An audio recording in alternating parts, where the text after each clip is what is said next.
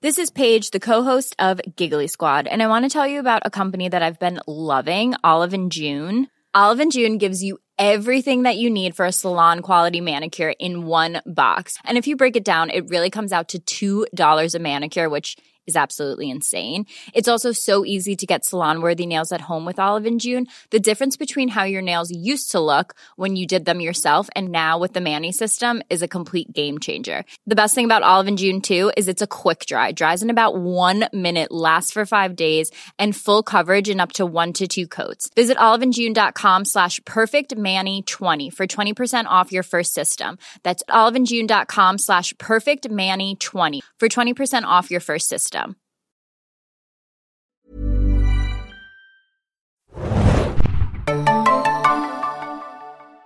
Herzlich willkommen, liebe Hörer, bei einer neuen Ausgabe des Serien Junkies Podcast. Mein Name ist Thomas und heute eine reine Männerrunde. War das für die Frauen zu hart heute? Ich weiß es nicht. Nein, die liebe Hanna äh, kann heute leider nicht, ist wahrscheinlich nächste Woche wieder dabei und dafür ist aber der gute Axel diesmal wieder hier. Ich bin wieder an Bord, ja, nach überstandener Krankheit. Yay. Yay.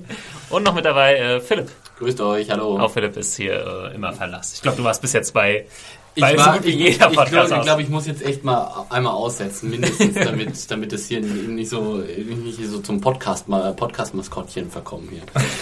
Nein, wir sind äh, angewiesen auf deine Expertise, Philipp. Dann verlieren wir ja auch die Hälfte unserer Fans wieder. Das, das stimmt, ja. Ich Kann- zieh, doch diesen Kran allein, Kram alleine hier. Ich rufe jetzt nicht zu der Umfrage auf, äh, wer denn hier der Genau. Podcaster ist. Ich glaube nur in Teufelsküche. Richtig. Ähm, ja, wer schon ein paar Wochen zuhört, weiß, wir besprechen hier wöchentlich die neue Folge von Breaking Bad. Ähm, wer noch nicht zugehört hatte, für den hier kurz die Information. Wir sprechen immer über die aktuelle Folge. Es wird gespoilert, was das Zeug hält. Also nicht zuhören, wenn ihr Breaking Bad noch nicht gesehen habt. Heute sprechen wir über die Folge 13 der fünften Staffel. Oh, jetzt kommt's. Mit dem Titel Tuhai-Gili. Dua Gili. Tuhai-Gili. Sagt Oder der... Tua Gili. Tuhai-Gili. Axel hat vorhin extra nochmal äh, im Reservat angerufen Genau. in den USA und nachgefragt. Nein, äh, es ist ein indianischer, es, es beschreibt den Ort, an dem die Folge zumindest im zweiten Teil An spielt. dem der große Showdown. Genau. Und alle unsere Folgen äh, des Zane Junkies Podcast findet ihr auf zanejunkies.de slash podcast. Und ja, bleibt noch der Hinweis auf äh, AXN, die aktuell eben immer die aktuelle Folge von äh, Breaking Bad dienstags um 21 Uhr zeigen. Und ab dem 9. Oktober geht's dann los mit der deutschen Synchro. Wer dann erst äh, einsteigen möchte oder vielleicht nochmal schauen möchte, wenn er sagt, ah, auf Englisch habe ich vielleicht nicht alles verstanden, dann hole ich das nochmal nach, geht's ab dem 9. 9. Oktober los. Äh, uns könnt ihr immer erreichen unter podcast.zanejunkies.de, könnt uns abonnieren auf iTunes oder via SS, äh, RSS-Feed, so rum. Und äh, ja, wir freuen uns über jegliche Mails. Und dann würde ich sagen, äh, steigen wir einfach ein in die aktuelle Folge. Ähm, es fängt noch relativ gemächlich an, bis es dann irgendwie in der zweiten Hälfte extrem, extrem anzieht. Ähm, wir fangen an mit Todd, Lydia und dem guten Onkel Jack und seiner Posse. Obwohl das ist eigentlich nur, weiß man eigentlich, wie der andere Kollege heißt? Man weiß es sicherlich. Äh, das äh, reiche ich gerne nach. Nee, aber ich glaube, namentlich äh, erwähnt wurde er noch nicht so wirklich. Ja. Also natürlich, wahrscheinlich hat die Ro- Rolle einen Namen, aber ich weiß nicht, ob Ja. der jemals schon gefallen Es ist. ist auf jeden Fall ein bekannter Serienschauspieler. Ich habe den Namen auch schon mal recherchiert, aber Aber äh, Onkel Jack ist ja auch irgendwie so ein, es wirkt so ein bisschen verharmlosend. Uncle auch. Jack, ja. Der gute Onkel. Jack, Der ja. gute Onkel Jack. Ja, und was ist los? Äh, Todd ist jetzt quasi als Koch eingestiegen, was ja der Plan war. Sie haben äh, Declan aus dem Weg geräumt, ich glaube vor zwei Folgen oder drei Folgen war das.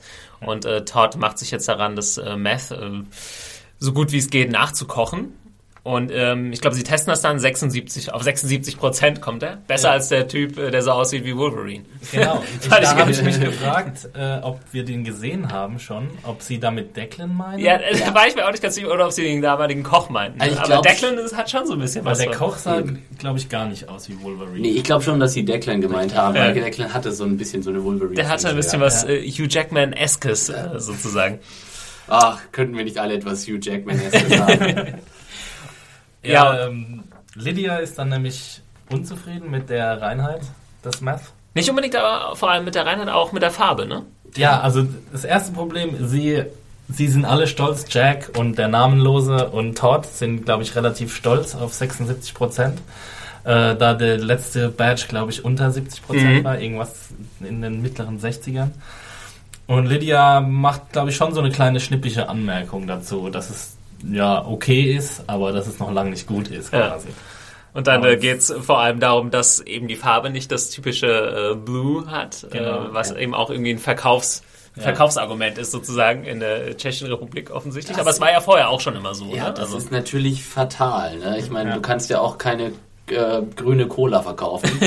die, muss schon, die muss schon die richtige Cola-Farbe haben. Insofern, da ist natürlich Lilia Ja. völlig richtig, wenn sie sagt, das zerstört uns, unsere, unsere Brand hier wird, wird beschädigt. ja, Vor aber allem, sie könnten ihren Junkies ja noch das blaue Meth unterjubeln mit weniger Reinheit. Aber wenn die Farbe fehlt, ist natürlich Ja. doppelte Problem. Ja. Problematik. Ja. Aber die, die äh, Herren wollten das dann auch nicht so ganz einsehen. Die fanden das offensichtlich auch nicht so super wichtig und haben sich dann Ja. mehr oder weniger eingeredet, ach, so ein bisschen blau. Das war schon äh, schön. Erster wie- Comic Relief. Genau, wie sie so sich alle so ein bisschen gegenseitig davon überzeugt haben, dass Ja. unter dem richtigen äh, Betrachtungswinkel und wenn das Licht korrekt fällt, Es ist so dann leicht es Aquamarin, würde ich sagen. Ja. Aquamarin sagen Genau. Wir hatten dann auch so ein bisschen Ja. gesehen, wo Todds äh, Loyalität dann auch natürlich liegt. Mhm. Ne? Obwohl wir jetzt äh, interessanterweise bei der zweiten Szene, die direkt daran Mhm. anschließt, Er rudert ja ein bisschen wieder zurück. ja, kommt dann sowas ins Spiel? Hätte man vielleicht schon so ein bisschen erahnen können. Es gab mal diese Szene mit Todd und Lydia, wo er ihr dann aus dem Bunker hilft Mhm. Ja. und immer Ma'am und er ist ganz höflich, obwohl da haben wir jetzt eigentlich noch nicht so an was, äh, so eine Liebelei oder so gedacht. Aber diesmal war es so ein bisschen anders. Der Ne? gelernte Gentleman Todd. Ja, ja, er macht Ja. so ein bisschen. Er äh, macht sich ein bisschen an sie ran und Ja. invadet so ein bisschen ihren Private Space. Also ich weiß gar nicht, ich war mir in der Szene war ich mir unsicher, ob er wirklich äh, sie anflirtet oder aber einfach nur so, ob das sein Geschäftsgebaren ist. Ja. Also äh, ja, aber danach wird es ja nochmal ein bisschen eindeutiger dann mit dem Lippenstift auf der Tasse. Ja, also es ist, äh, also es ist creepy. Ich glaube, da äh, sind wir uns relativ einig, weil wir können vielleicht auch mal über die Figur Todd, wir haben glaube ich schon mal über ihn gesprochen und irgendwie sind uns ja einig, dass er irgendwie so als Psychopath angelegt ist. Der wohlerzogenste der- Psychopath der Seriengeschichte. genau, Also, also es, ist so- ja, es ist ja so ein bisschen so Matt Damons kleiner psychotischer Bruder, so Ja, F, genau. F. Damon. Äh, und ja, äh, äh, mir kommt auch mal so ein Norman Bates oder sowas in den Sinn, wenn ich, wenn ich diese, diese Figur sehe, weil er hat, er hat sowas komplett, ja, pfadfinderhaftes, höfliches, sehr, sehr, äh, fast vertrauenswürdiges irgendwie und man könnte aber trotzdem, also ich kann mir komplett vorstellen, wie dieser Typ dir kalt, freundlich lächelnd die Haut bei lebendigem Leib abzieht. so. Also so richtig weirder Psycho-Shit. Ja. So ein bisschen Dexter-Style. Genau, aber Ja. er hat, und ich glaube, das kommt in dieser äh, Szene irgendwie auch ganz cool rüber, dass er auch halt mit so normalen Gefühlen oder Empathie nicht so wirklich umgehen kann. Also es sollte Ja. schon so eine Annäherung sein, aber er guckt dann auch so seltsam auf diesen Lippenstift, auf dieser Tasse und weiß so gar nicht, wie er damit umgehen soll, mit dem Gefühl, was er halt offensichtlich für Lydia vielleicht so ein bisschen hat, ne? Er hat, er hat so einen absolut grandios leeren Blick. ja. Also er, seine Augen sagen gar nichts. ja, er sagt ja jetzt nicht so, oh, die ist ja eigentlich schon ganz süß, sondern einfach so, Ja, irgendwie Er ist da jetzt was, ich kenne das gar so, nicht. So, so leicht Aspergerhaft. Ja, so, dass man so das Fall. Gefühl hat, er, kann, er hat den gleichen Geschichte, Gesichtsausdruck, egal ob er jetzt Tee bringt oder einen kleinen Jungen äh, direkt aus nächster Nähe mit der Pistole abknallt. also er, man, man hat so das Gefühl, er versteht nicht so richtig den emotionalen Unterschied Witzigerweise zwischen ist diesen beiden am. Ende Szene, ich überspringe jetzt ganz kurz was, also dieses Gespräch mit Walter, können wir gleich noch drauf kommen, trinkt er dann nochmal so einen Schluck aus der Tasse. genau. Also auch im Prinzip an der Stelle, wo Lydia Ja, ihren genau. Lippenstift verschmiert hat, aber jetzt nicht mit so einem, vielleicht hat er, in dem Moment wirkt es so, als hätte er es schon wieder vergessen. Genau, so ein bisschen Gedanken verloren, Ja. liegt er da mal rum und Vince, Vince Gilligan hat erzählt in dem äh, AMC Breaking Bad Podcast, dem offiziellen quasi, dass äh, Jesse Plemons, der Schauspieler von Todd, diese Szene komplett improvisiert hat. Ja. wow. Und äh, also das war, ist ihm halt einfach so eingefallen, das mit dem Lippenstift äh, und der Tasse und dem Kuss. Allein die Szene auch, wie er äh, sich um den Tee kümmert von Lydia und sie drei oder viermal fragt, ob der jetzt richtig ist, so und Ja. kann noch mal einen zweiten Teebeutel reinhängen.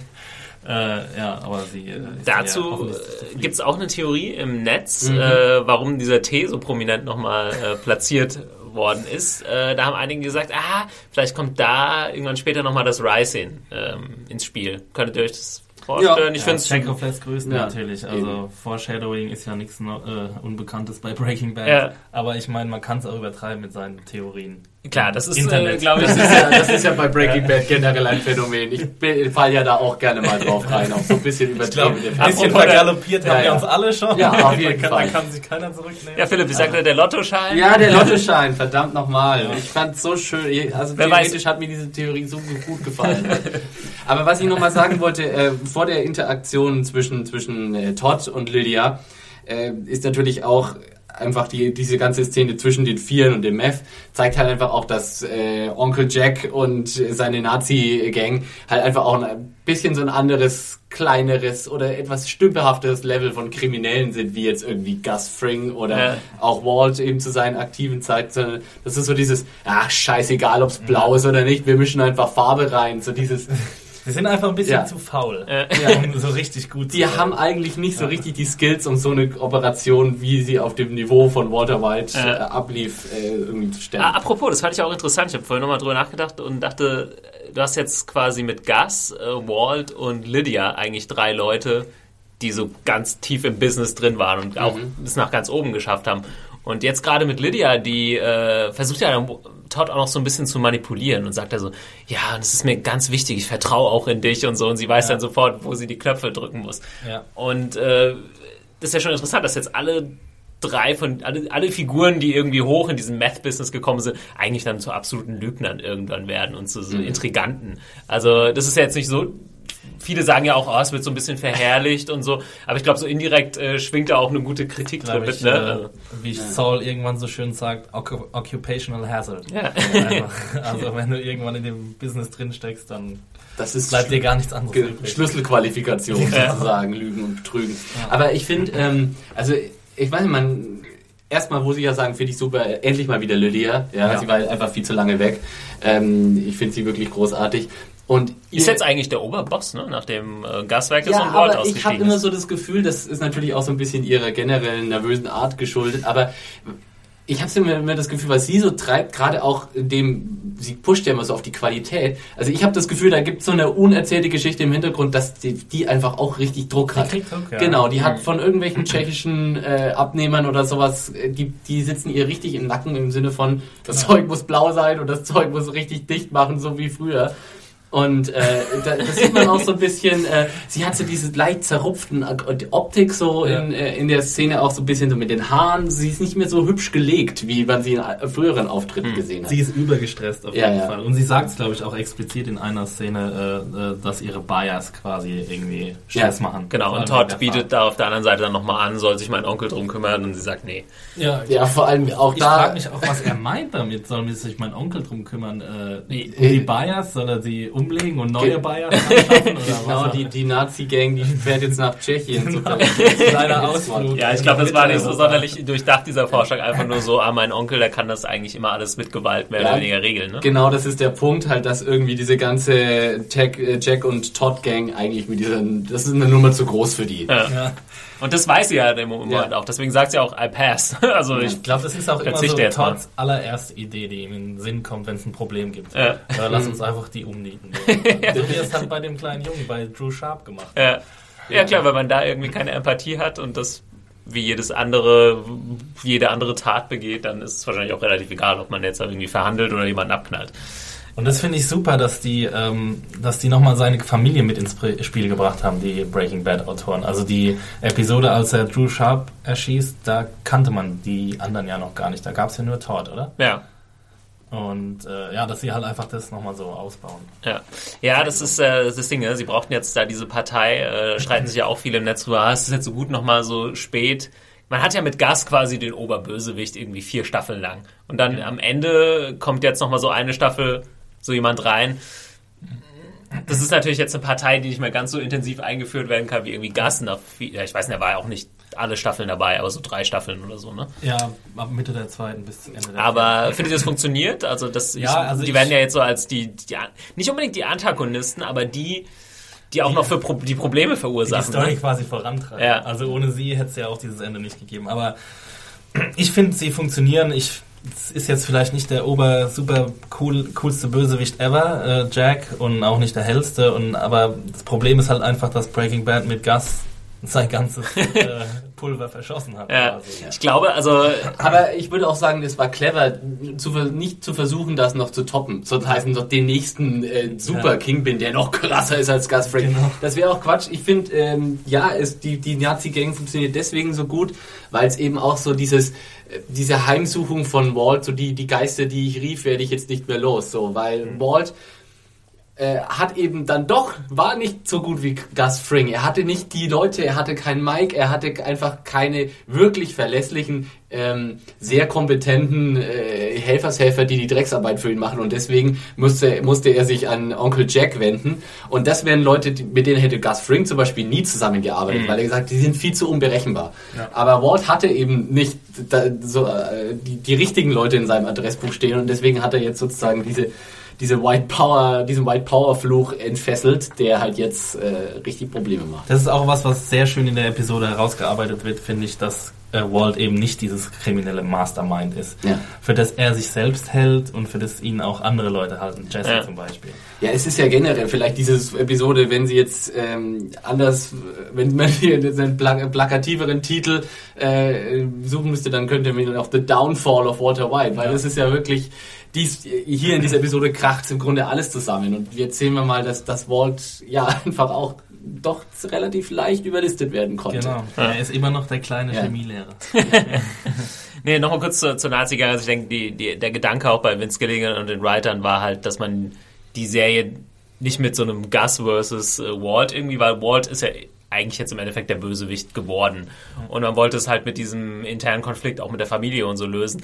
Und ich glaube, es hätte nicht ganz ohne eine dritte Partei einfach so gut funktioniert. Und deswegen werden die jetzt noch da reingeworfen, weil es einfach die, den Spannungslevel höher hält. Ne? Wenn du da noch so eine schwer bewaffnete Truppe irgendwie Ja. am Start hast. Äh, machen wir einfach äh, am besten ein bisschen weiter, weil sonst äh, sind wir immer noch bei der ersten Se- Sequenz. Aber die hatte dann doch mehr zu bieten, als man vielleicht dachte. Oder Ja. beziehungsweise müssen wir noch über die eine Sache sprechen, weil eben jetzt der Anruf an Todd kommt, den wir quasi Ende der letzten Folge schon gehört haben. Genau. Todds Klingelton, äh, noch so Das kleine, Klingelton, äh, kleiner netter Gag.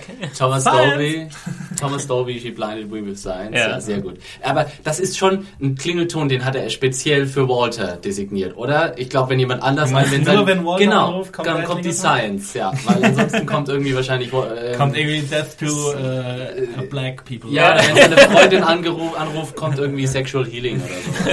Aber meinst du, Todd macht sich so viel Mühe Ja. mit seinen Klingeltönen? Ja, doch, ich glaube, Todd hat da Spaß dran. So. Und der hat sich gedacht, hey, der Mr. White, den speichere ich unter bei, mit Science ab. Das, das passt doch gut. Glaubt ihr eigentlich, dass Todd auch so ein bisschen White Power mäßig unterwegs ist? Oder dass es ihm, ihm das alles komplett am Arsch vorbeigeht? er scheint da irgendwie, also ich habe, man hat ihn nie irgendwas sagen hören in den Sieben. Er hat auch keine so Tattoos, oder irgendwas ja. anderes. Ich meine, die zwei anderen haben ja erstmal ihre Ja. Hakenkreuze schön auf dem Ja. Hals tätowiert. Aber Obwohl auf der anderen Seite, ja, also kommentarmäßig von denen jetzt auch nicht so. nee, aber man sieht sie nach. Ja, ja, klar, klar. Aber er scheint, ja, er scheint auch gar nicht so richtig Teil dieser Gang zu sein, auch wenn, wenn man ihn immer Ja, sieht. So. Also Ich ich, glaube- ich würde gern, sehr gern mehr über seine Sozialisation. Ja. Also ich weiß nicht, vielleicht war er auch irgendwie zehn Jahre im Internat Spin-off. oder sowas. Also ein Todd-Spin-off. Ja, vielleicht äh, Falls wenn Vince Gilligan zuhört. das äh, Todd-Spin-Off äh, fast interessanter als das Saul Goodman-Spin-Off. war. Also ich wäre ja, glaube ich, auch dabei, Auf jeden Fall. würde ich sagen. Ja, Kriege ich auch meinen Lydia Rodat Quail? Oder alle drei in einer Serie. Ja. Irgendwie müssen wir das unterkriegen. mal sehen, ob sie das äh, alle überstehen bis zum Ende. Da bin ich ja noch nicht ganz sicher. ähm, eine Sache hatte ich noch. Ach so, ja, jetzt kommt äh, von Walt, also eigentlich das, was wir uns alle gedacht haben, oder habt ihr eigentlich damit gerechnet, dass was anderes kommt? Also er sagt, Der ich brauche, genau, ich brauche euch nochmal für den Mordauftrag. Das war eigentlich das, was ich zuerst gedacht habe. Viele haben mir noch gesagt, oh, vielleicht irgendwie Entführung oder irgendwas, aber ich glaube, jetzt ist Walt auch echt äh, soweit gewesen, dass es das einzige Mittel für ihn ist. Ja.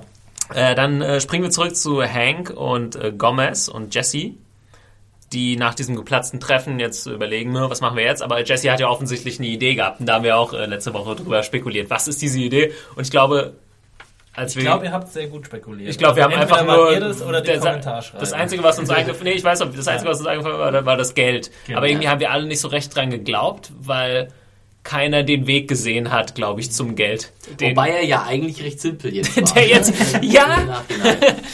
Ja, Aber gut, ich meine, Jule, ja gut, da kommen wir später. es gab noch eine andere faszinierende Theorie, die praktisch darauf hinaus wollte, dass äh, Jesse sozusagen die Verantwortung für die Taten übernimmt und Walt dann praktisch an seinem Ego sozusagen aus dem Loch gezogen wird. Aber Das in der tatsächlich Theorie, auch eher- ja, in der Theorie Ja. eine unglaublich spannende Sache, aber ich kann auch verstehen, dass das eigentlich sozusagen, wenn man den pragmatischen Ansatz mehr verfolgt, nicht wirklich funktioniert hätte. Ja. Ähm, ich weiß nicht, wir brauchen jetzt, brauchen jetzt glaube ich, nicht auf jede einzelne Szene, die da kommt, so super genau einzugehen, außer ihr habt was Bestimmtes, aber im Endeffekt kann man kurz den Plan umreißen. Ne? Sie schnappen sich Huel, weil Jesse weiß, äh, dass er zumindest wissen könnte, wo das Geld ist. Und äh, packen ihn da in das Safehouse und ähm, legen ihn da mit so einem kleinen Bluff rein, nämlich, äh, dass sie so tun, als wäre Jesse umgebracht worden. Äh, habt ihr das sofort Habt, habt ihr als äh, Hank das, äh, das, das Gehirn auf dem Boden verteilt? Als- habt ihr euch irgendwas in der Richtung gedacht? Ja, ich ehrlich weiß nicht, gesagt ich nicht. stand so ein bisschen auf dem Schlauch. In auch, dem ja. Moment war ich komplett hä? Vor allem, ich habe irgendwie gerade dabei irgendwie gerade irgendwie Twitter gehabt, angehabt und hatte irgendwie kurz auf mein Handy geguckt und dann äh, so irgendwie wieder hin und auf einmal schmeißt Hank so ein Hirn auf den Boden. und so, hä? Habe ich jetzt was Entscheidendes verpasst? Also ich, ich habe erst überhaupt nicht durchgeblickt, was jetzt soll oder ob, ob ihm nicht einfach, äh, keine Ahnung, die Festplatte endgültig durchgekracht ist im lieben Hank Schrader. Also ich glaube, äh, das ist halt wirklich so, die Theorie hätte man, glaube ich, auch vorher nicht so gut aufstellen können. Also dafür Ja. waren die... Ja, nee, also Ja, aber jetzt, also ich fand es auch eine, eine schöne Sache, dass man einfach auch mal wieder sieht, dass Hank, also wir haben ja die gesamte Serienlaufzeit durch immer wieder ein Bewe äh, bewiesen bekommen, aber einfach, dass Hank schon auch die Tricks richtig gut drauf hat. Ne? So. ja, Ja. genau, er erweist sich wieder mal als äh, Ja. gestandener Cop. Ja, Äh, gibt auch äh, nicht so schnell auf, beziehungsweise das hat man ja auch dann danach nochmal. Aber wie seht ihr, wie seht ihr Huel? Ja? Ähm, Axel, Ja. du und ich, ja, wir sind ja große The Wire-Fans. Ich weiß gar nicht, Philipp, wie ist es bei dir? Ähm, ich Hast bin, du The Wire gesehen? Ja, nur die erste Staffel. Ich bin noch nicht so richtig durch Weil mit ich- dem Ach ganzen so, du Wire. erinnerst dich an, äh, an, Naja, ich, äh, an seit, seit The Wire, wo es ja auch sehr oft um, also HBO-Show The Wire, wer es äh, noch nicht kennt, äh, unbedingt anschauen. Einer der besten Serien aller Zeiten, wer nach Breaking Bad Serie. Nachschub braucht und das noch nicht gesehen hat, unbedingt anschauen. Ich finde es interessant, weil da geht es immer auch darum, dass die Polizisten halt immer sehr, sehr viele Schwierigkeiten haben, irgendwelche Verbrecher festzunageln. Ja. Und es eigentlich so gut wie immer darauf ankommt, dass jemand redet. Ja, Und dass diese, die, die- die aber echt im, im, im Game-Sinn sozusagen eigentlich so einen krassen Kodex haben, dass sie einfach nichts sagen. Und solange sie nichts sagen, passiert zu 90% auch nichts. Solange sie äh, sehr professionell sind. Und äh, da- muss ich immer dran denken. Und Ja. äh, jetzt eigentlich bei jeder Show, wo es darum geht, dass irgendjemand ausgepresst wird, denke ich mir so, Mike hatte es zum Beispiel ja auch drauf. Einfach nichts gesagt. Was sollen sie machen? Ne? Äh, der weiß schon, dass sie dann ihre Grenzen irgendwie aufgezeigt bekommen. Und Huel äh, ließ sich dann aber doch relativ schnell so ein bisschen bluffen. Ne? Ja. Das Schöne ist ja auch Aber ich Wire, dass sie sehr oft versuchen mit irgendwelchen Tricks dann die, äh, die, die schweren Jungs, die gar nicht so arg schwer sind, Ja. irgendwie zum Reden zu bringen. Ja. Also mit, da gibt es zum Beispiel so einen gefakten Lügendetektor-Test. Ja, der ist ziemlich großartig, ja. Mit, äh, mit einer Kopiermaschine einfach. Wo dann äh, rauskommt aus der Kopiermaschine Yes or No. Oder, Ja. Stimmt, ich erinnere mich, ja, das ist sehr gut. Ja, ich und meine, Huel, Huel äh, war halt schon immer eher the muscle und not the brain. Ne? Genau. Obwohl ich Ja, ihn also auch als Muscle irgendwie so witzig finde, weil Saul ist, also es ist wirklich Sauls äh, Bodyguard, ne? Ich weiß nicht, wer, wen Yule irgendwie abhalten soll Hat er schon mal überhaupt jemanden abgehalten? Außer, dass er sich in die Tür gestellt hat. Ja, aber der, aber ich, das habe ich ja schon mal gesagt, glaube ich, im Podcast. Das ist erstmal seine. An, an Jule Ja, kommst ja. du so schnell einfach nicht, nicht vorbei. Ähm, aber er hat einen bizarren Körperbau, oder? Mal ganz ehrlich, der. Typ. Ich, ich war so abgelenkt von der einfach der Erscheinung, wie er da auf diesem Sofa sitzt. Und irgendwie seine Beine scheinen da irgendwie rauszukommen, wo bei normalen Menschen der Bauch sich befindet. Irgendwie. Wie Und Deluxe- diese bizarre Kopfform auch noch. Es ist, äh, Also ich konnte jetzt aber Ja. zumindest halt auch nicht einschätzen, wie Huel reagiert, weil dafür kannte man ihn, glaube ich, nicht gut genug. Ja, aber ich finde es schon sehr schlüssig, dass sie ihn relativ schnell knacken. Ja, Also- ich fand es auch okay. Also, Ja, ich fand es jetzt nicht, es war jetzt kein Ärgernis für mich, dass er so schnell geplappert hat. Also er hat das Bild gesehen und hat Eben. sich dann gedacht.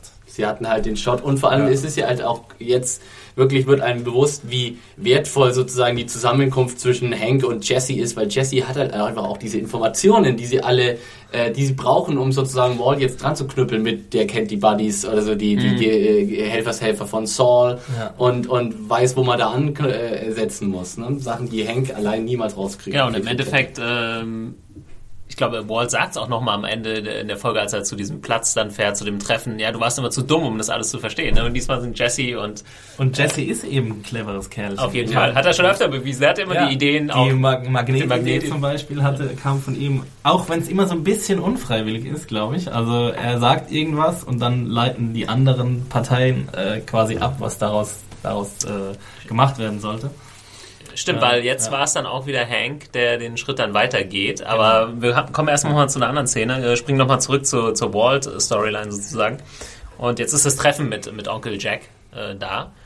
Und ja, Ein, was alle sich schon so halb zusammengereimt haben. genau, also ich fand es jetzt emotional nicht so krass, muss ich sagen, weil irgendwie habe ich mit all dem gerechnet. Irgendwie Walt sagt dann, ja, er muss halt weg, aber er soll jetzt nicht leiden und er ist, gehört ja eigentlich zur Familie und so, aber da kam jetzt irgendwie nichts emotional, nichts Neues Nee. durch. Also, ich Walt hat so ein glaub, bisschen mit sich gerungen. Ja, Ähm, das hat was, sich erledigt am Ende der letzten Episode, Ja. als er einfach den Auftrag gegeben hat. Und es jedem klar war. was er nicht irgendwie hören wollte, war äh, das Wort Rat, also dass, dass Jesse Ja. irgendwie ein Verräter ist. Da hat er nochmal sehr äh, pikiert reagiert. Ja. Ähm, ja, weil, er, weil ihm halt schon was an Jesse liegt, aber er realisiert halt einfach, dass jetzt das der einzige Weg ist. Für Ja, man merkt, dass er an der Entscheidung schon noch schwer trägt, sozusagen. Also die Entscheidung ist gefallen, aber sie er hat noch nicht ihr wirklich seinen Frieden damit gemacht.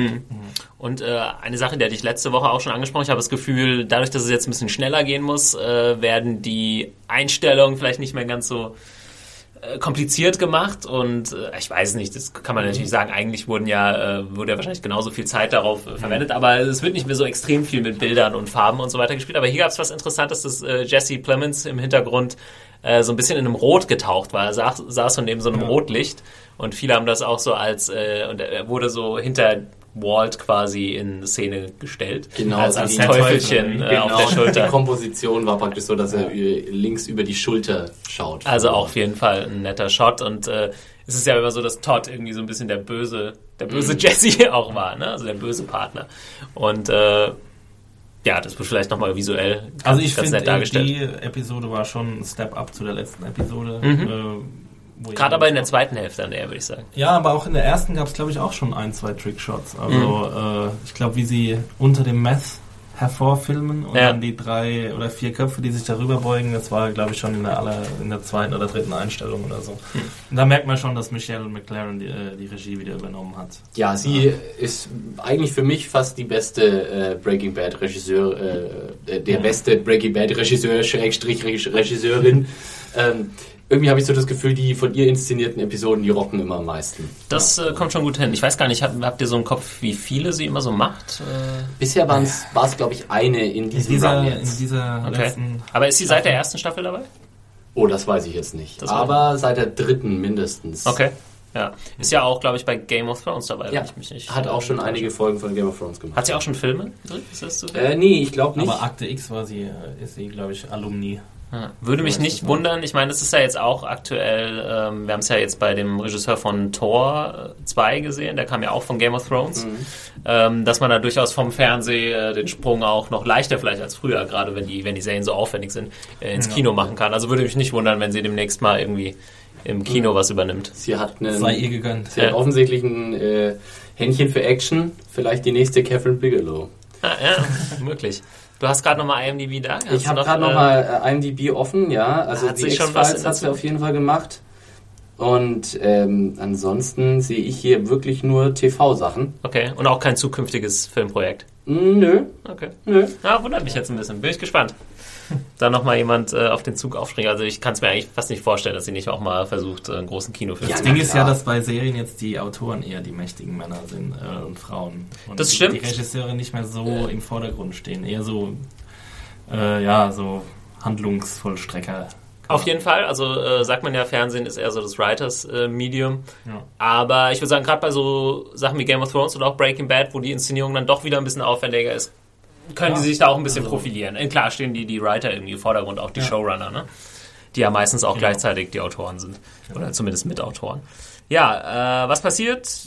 der Hit wird sozusagen äh, angeordnet. Es soll kurz und schmerzlos gehen, aber sie müssen Jesse erstmal finden und äh, da geht Walt zurück zu Andrea und äh, Brock und versucht ähm, Jesse sozusagen Genau, wir aufzuscheuchen. haben noch nicht ganz aufgelöst, äh, was der Preis ist von Onkel Jack. Ach so, ja. Ja, d- dass genau. er nämlich, äh, also er will kein Geld, sondern er will, dass Walt nochmal zum Kochen zurückkehrt und äh, Jesse beibringt, wie man, äh, nee, Todd beibringt, Entschuldigung, ähm, wie man richtiges Meth kocht. Hm.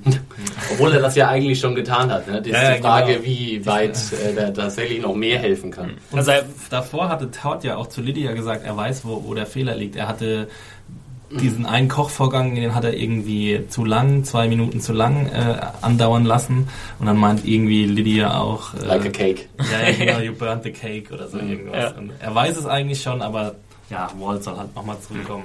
Aber es ist gut, Man kann es ja auch irgendwie, äh, der arme, der arme ähm, Todd ist jetzt auch in dieser Situation so, ich habe hab das Gefühl, das ist wie, wie bei so einem Auftrag, den irgendwie in, im Büro verteilt wird. So, wer von euch kann Meth kochen?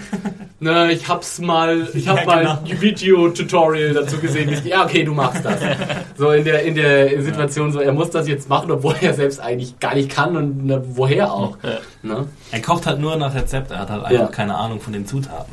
Das ist halt sein Problem, sein großes. Richtig. Ja, ich finde es aber gut, dass sie, äh, das geht ja auch, zieht sich auch so durch die ganze Serie, ne? dass Ja. der Koch auch wichtig ist in diesen Operationen, dass es nicht einfach ist, so einen guten Koch zu finden. Ich weiß nicht, ob das tatsächlich äh, der Fall ist oder ob jetzt irgendwie jedes Kartell, was irgendwo existiert, eigentlich schon so, ein, so viel Wissen hat, dass sie das aus dem FF irgendwie können. Ja, da Ja. bräuchten wir jemanden aus der Szene, der Ja. das da aufklären könnte. Genau. Wenn ihr euch äh, auskennt. Aber ich glaube ihr schon, tief dass so, Drug War verstrickt seid, so Walter mal White. Numbers re relativ unrealistisch sind. Also jetzt so einfach mal als Laie spekulativ gesprochen. ja. Wenn ihr euch da Also besser auskennt, 99%iges Meth. schreibt uns am Podcast Wenn- serienjunkies.de. Irgendjemand da draußen schon mal Meth gekocht hat. Genau. Ganz ehrlich, ich könnte mir vorstellen, dass diese Serie echt irgendwelche frustrierten Chemiker ziemlich übel inspiriert haben könnte. Aber ich So glaube, mal so ein Anruf nach Mexiko. wir haben das ja auch in der Serie tatsächlich auch schon gehabt. Den Tyrone war das, glaube ich, äh, der, der, der Assistent von Gus Fring, der ja auch einmal dann Stimmt, sozusagen der als der versucht's auch perfek perfekte Rezeptkoch dann Genau. äh, es versucht hatte, aber auch zu dem Schluss gekommen ist, nee, die richtigen Profis können es einfach besser. Ja. Genau. Und äh, was habt ihr gedacht, als Walt äh, dann zu Brock und Andrea äh, kommt? Das ist ja auch wieder. Äh, Ja, das war ein ziemlicher Tiefschlag, muss man sagen. Also, da hat man äh, auch so gedacht, oh fuck, jetzt Man hat sich lass die einfach in Ruhe, oder? Ja, genau. Lass, sie einfach in, lass den kleinen Jungen seine Fruit Loops essen. Es ist, es ist auch wirklich immer, wenn man so, wenn in solchen Situationen so die Tür aufgemacht wird und Walt steht mit seinem Pokerface vor der Tür, hast du gesagt, the devil is coming, ja. Also Und mit er- seinen Klamotten, die Ja, ja. Klamotten, die er anhat. dieses Beige, dieses Oh. non-threatening Beige, ja.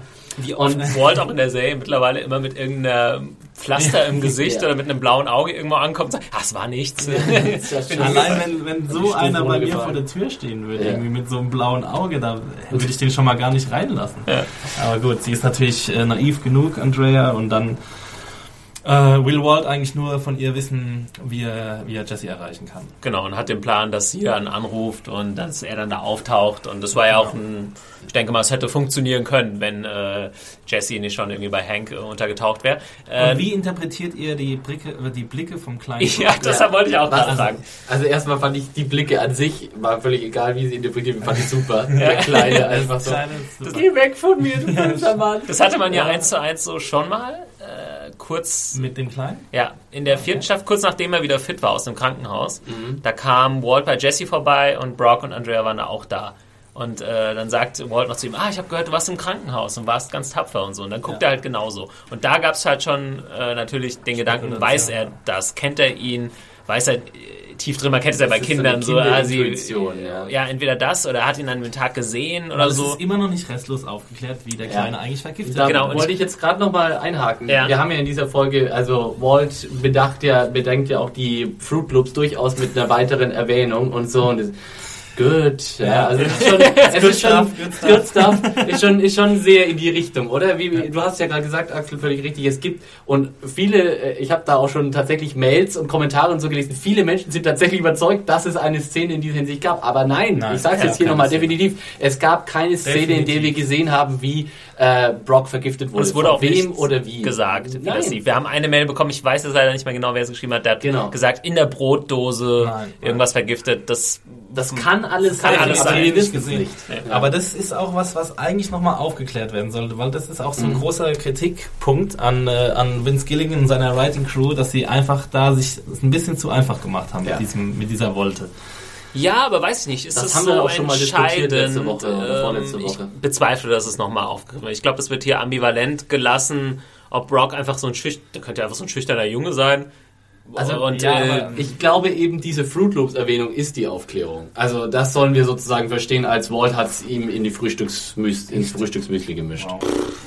ja. Aber wie? aber wie? Ich meine, dann muss ja da eingebrochen sein, Ja, bei daheim. Nee, ich, also was ich dazu nochmal gehört habe, äh, ist, dass Vince Gilligan wo er mal gesagt hat, ja, Walt äh, kennt sich ja in Schulen aus und Ja, hat ja genau. Connections und Mhm. könnte ja da als ehemaliger Lehrer oder so einfach mal irgendwie rum. dann, Ja, da muss er ihm ja auch nahe Das kommen. Dann muss er ihm irgendwie sein Ja, ja. Trinkpäckchen entwenden. Also Genau, irgendwie ein, ein, eine super nerdige Beobachtung, die ich auch äh, gelesen habe.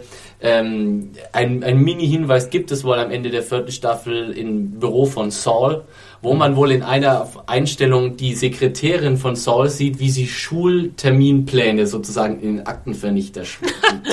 Und das soll praktisch Ja, heißen, dass Saul Ja. sich praktisch die äh, Schulzeiten von Brock äh, rausgeholt hat und ihn an der Schule irgendwie abgepasst hat, um ihn dort zu Weil vergiften. das hätte man ja. Go äh, crazy, Breaking Bad Fandom. Go crazy. Das hätte man ja dann tatsächlich auch ein bisschen offensiver inszenieren können Ja. und Ja. dann wäre es ja okay gewesen. Vor allem, weil Breaking Bad ja die Serie ist, die wirklich versucht, alles zu erklären. Und mit Foreshadowing und Rückblenden und hier und da. Und das stimmt, das ist das interessant. ist ja der einzige Punkt, wirklich der einzige Punkt, an dem sich die Kritiker wirklich reiben. So. ja.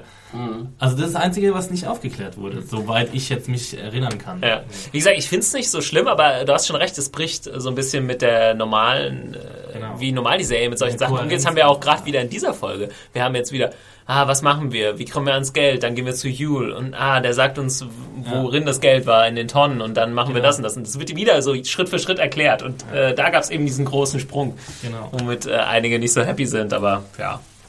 Kann man weiter drüber spekulieren. Äh, Vielleicht Ich sagt find's irgendwann Brock auf einmal so, ah, der hat mich vergiftet. Und, aber ich glaube, das ist jetzt im Endeffekt nicht mehr so wichtig. Ich, ja, Und ganz jetzt ehrlich, mal ich kann ganz auch kurz- damit leben. Ja, sorry, eine Ja. Zwischenfrage, weil ich mich die ganze Zeit frage, ich weiß nicht, ob das meine beschränkte Sichtweise ist oder was auch immer.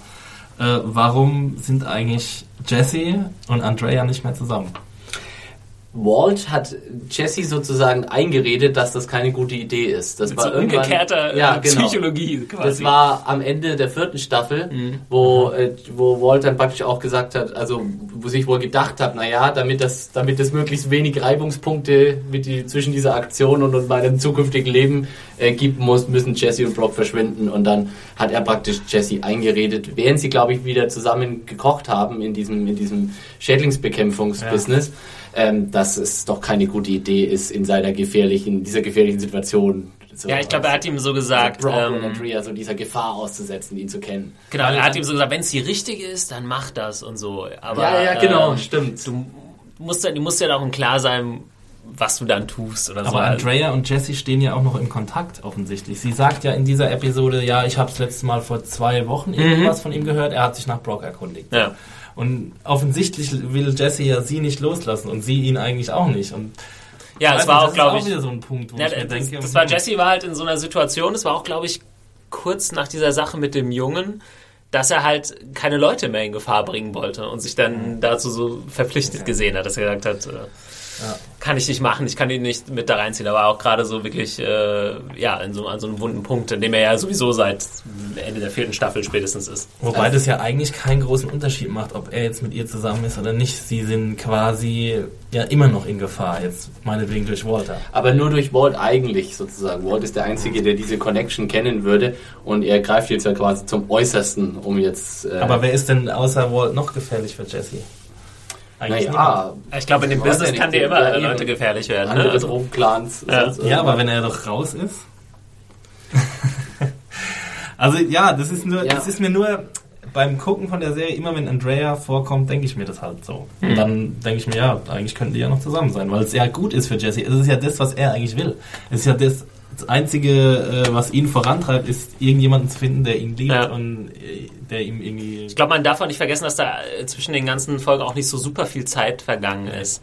Äh, zwischen, er hat jetzt Schluss gemacht und dann passiert das alles mit Walt und dass sie aussteigen und so weiter. Und äh, es könnte jetzt ja sein, dass er sich wieder angenähert hätte, aber dazu hat er noch gar keine Zeit gehabt, weil jetzt äh, Ja, ist jetzt alles so außer er Kontrolle. sowieso keine Zeit, er muss erstmal sein Leben retten. Richtig. Was wir wissen, ist, dass sie definitiv noch Kontakt haben, aber nicht zusammen sind. Genau, Das muss und- wohl reichen. Ja. Was dann passiert ist, dass ähm, Hank hat eben das Handy, das gute Hello Kitty äh, Handy von Jesse Mhm.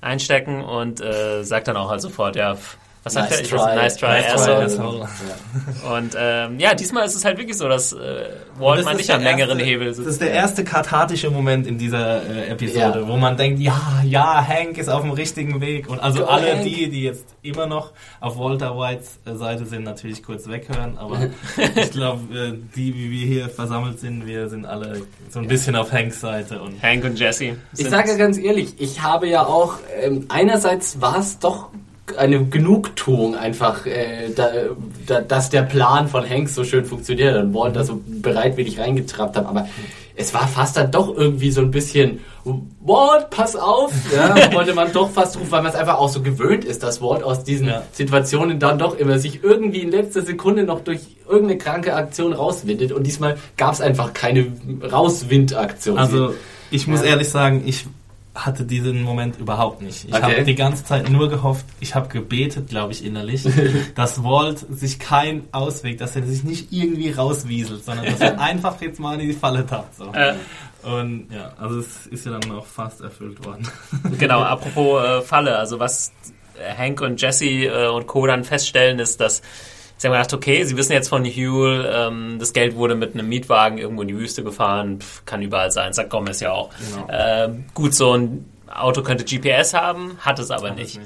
Aber, und da wäre ich dann auch wieder nicht drauf gekommen, also zumindest Genau. habe ich das so schnell nicht gecheckt, haben sie natürlich viele Informationen bekommen über die Menge an Geld und die, Die Fässer, die Fässer Art und welche Fässer. Art von, da hat Huel auch sehr bereitwillig Ja. irgendwie Ja. die genaue Auskunft gegeben. Ja, als die hab mal geredet hat, hat er wirklich nichts ausgelassen. Ist es Ja. aus ihm rausgesprudelt. Ja. Ja. Aber das war auch wieder, das war sehr schön kohärent, die Charakterzeichnung, finde ich. Ja. Also er, Ja. er versucht so sein Bestes, aber wenn er dann irgendwie über dieser Grenze hinweg ist, dann hält er Er hat mehr auch wirklich super reagiert, als er das Bild von Jesse gesehen hat. Oh man, oh man, I didn't do him nothing. I knew he's gonna kill that kid. Und er sonst ja auch nie wirklich Emotionen zeigt, einfach nur so störrisch irgendwo rumsteht oder schläft. Ja.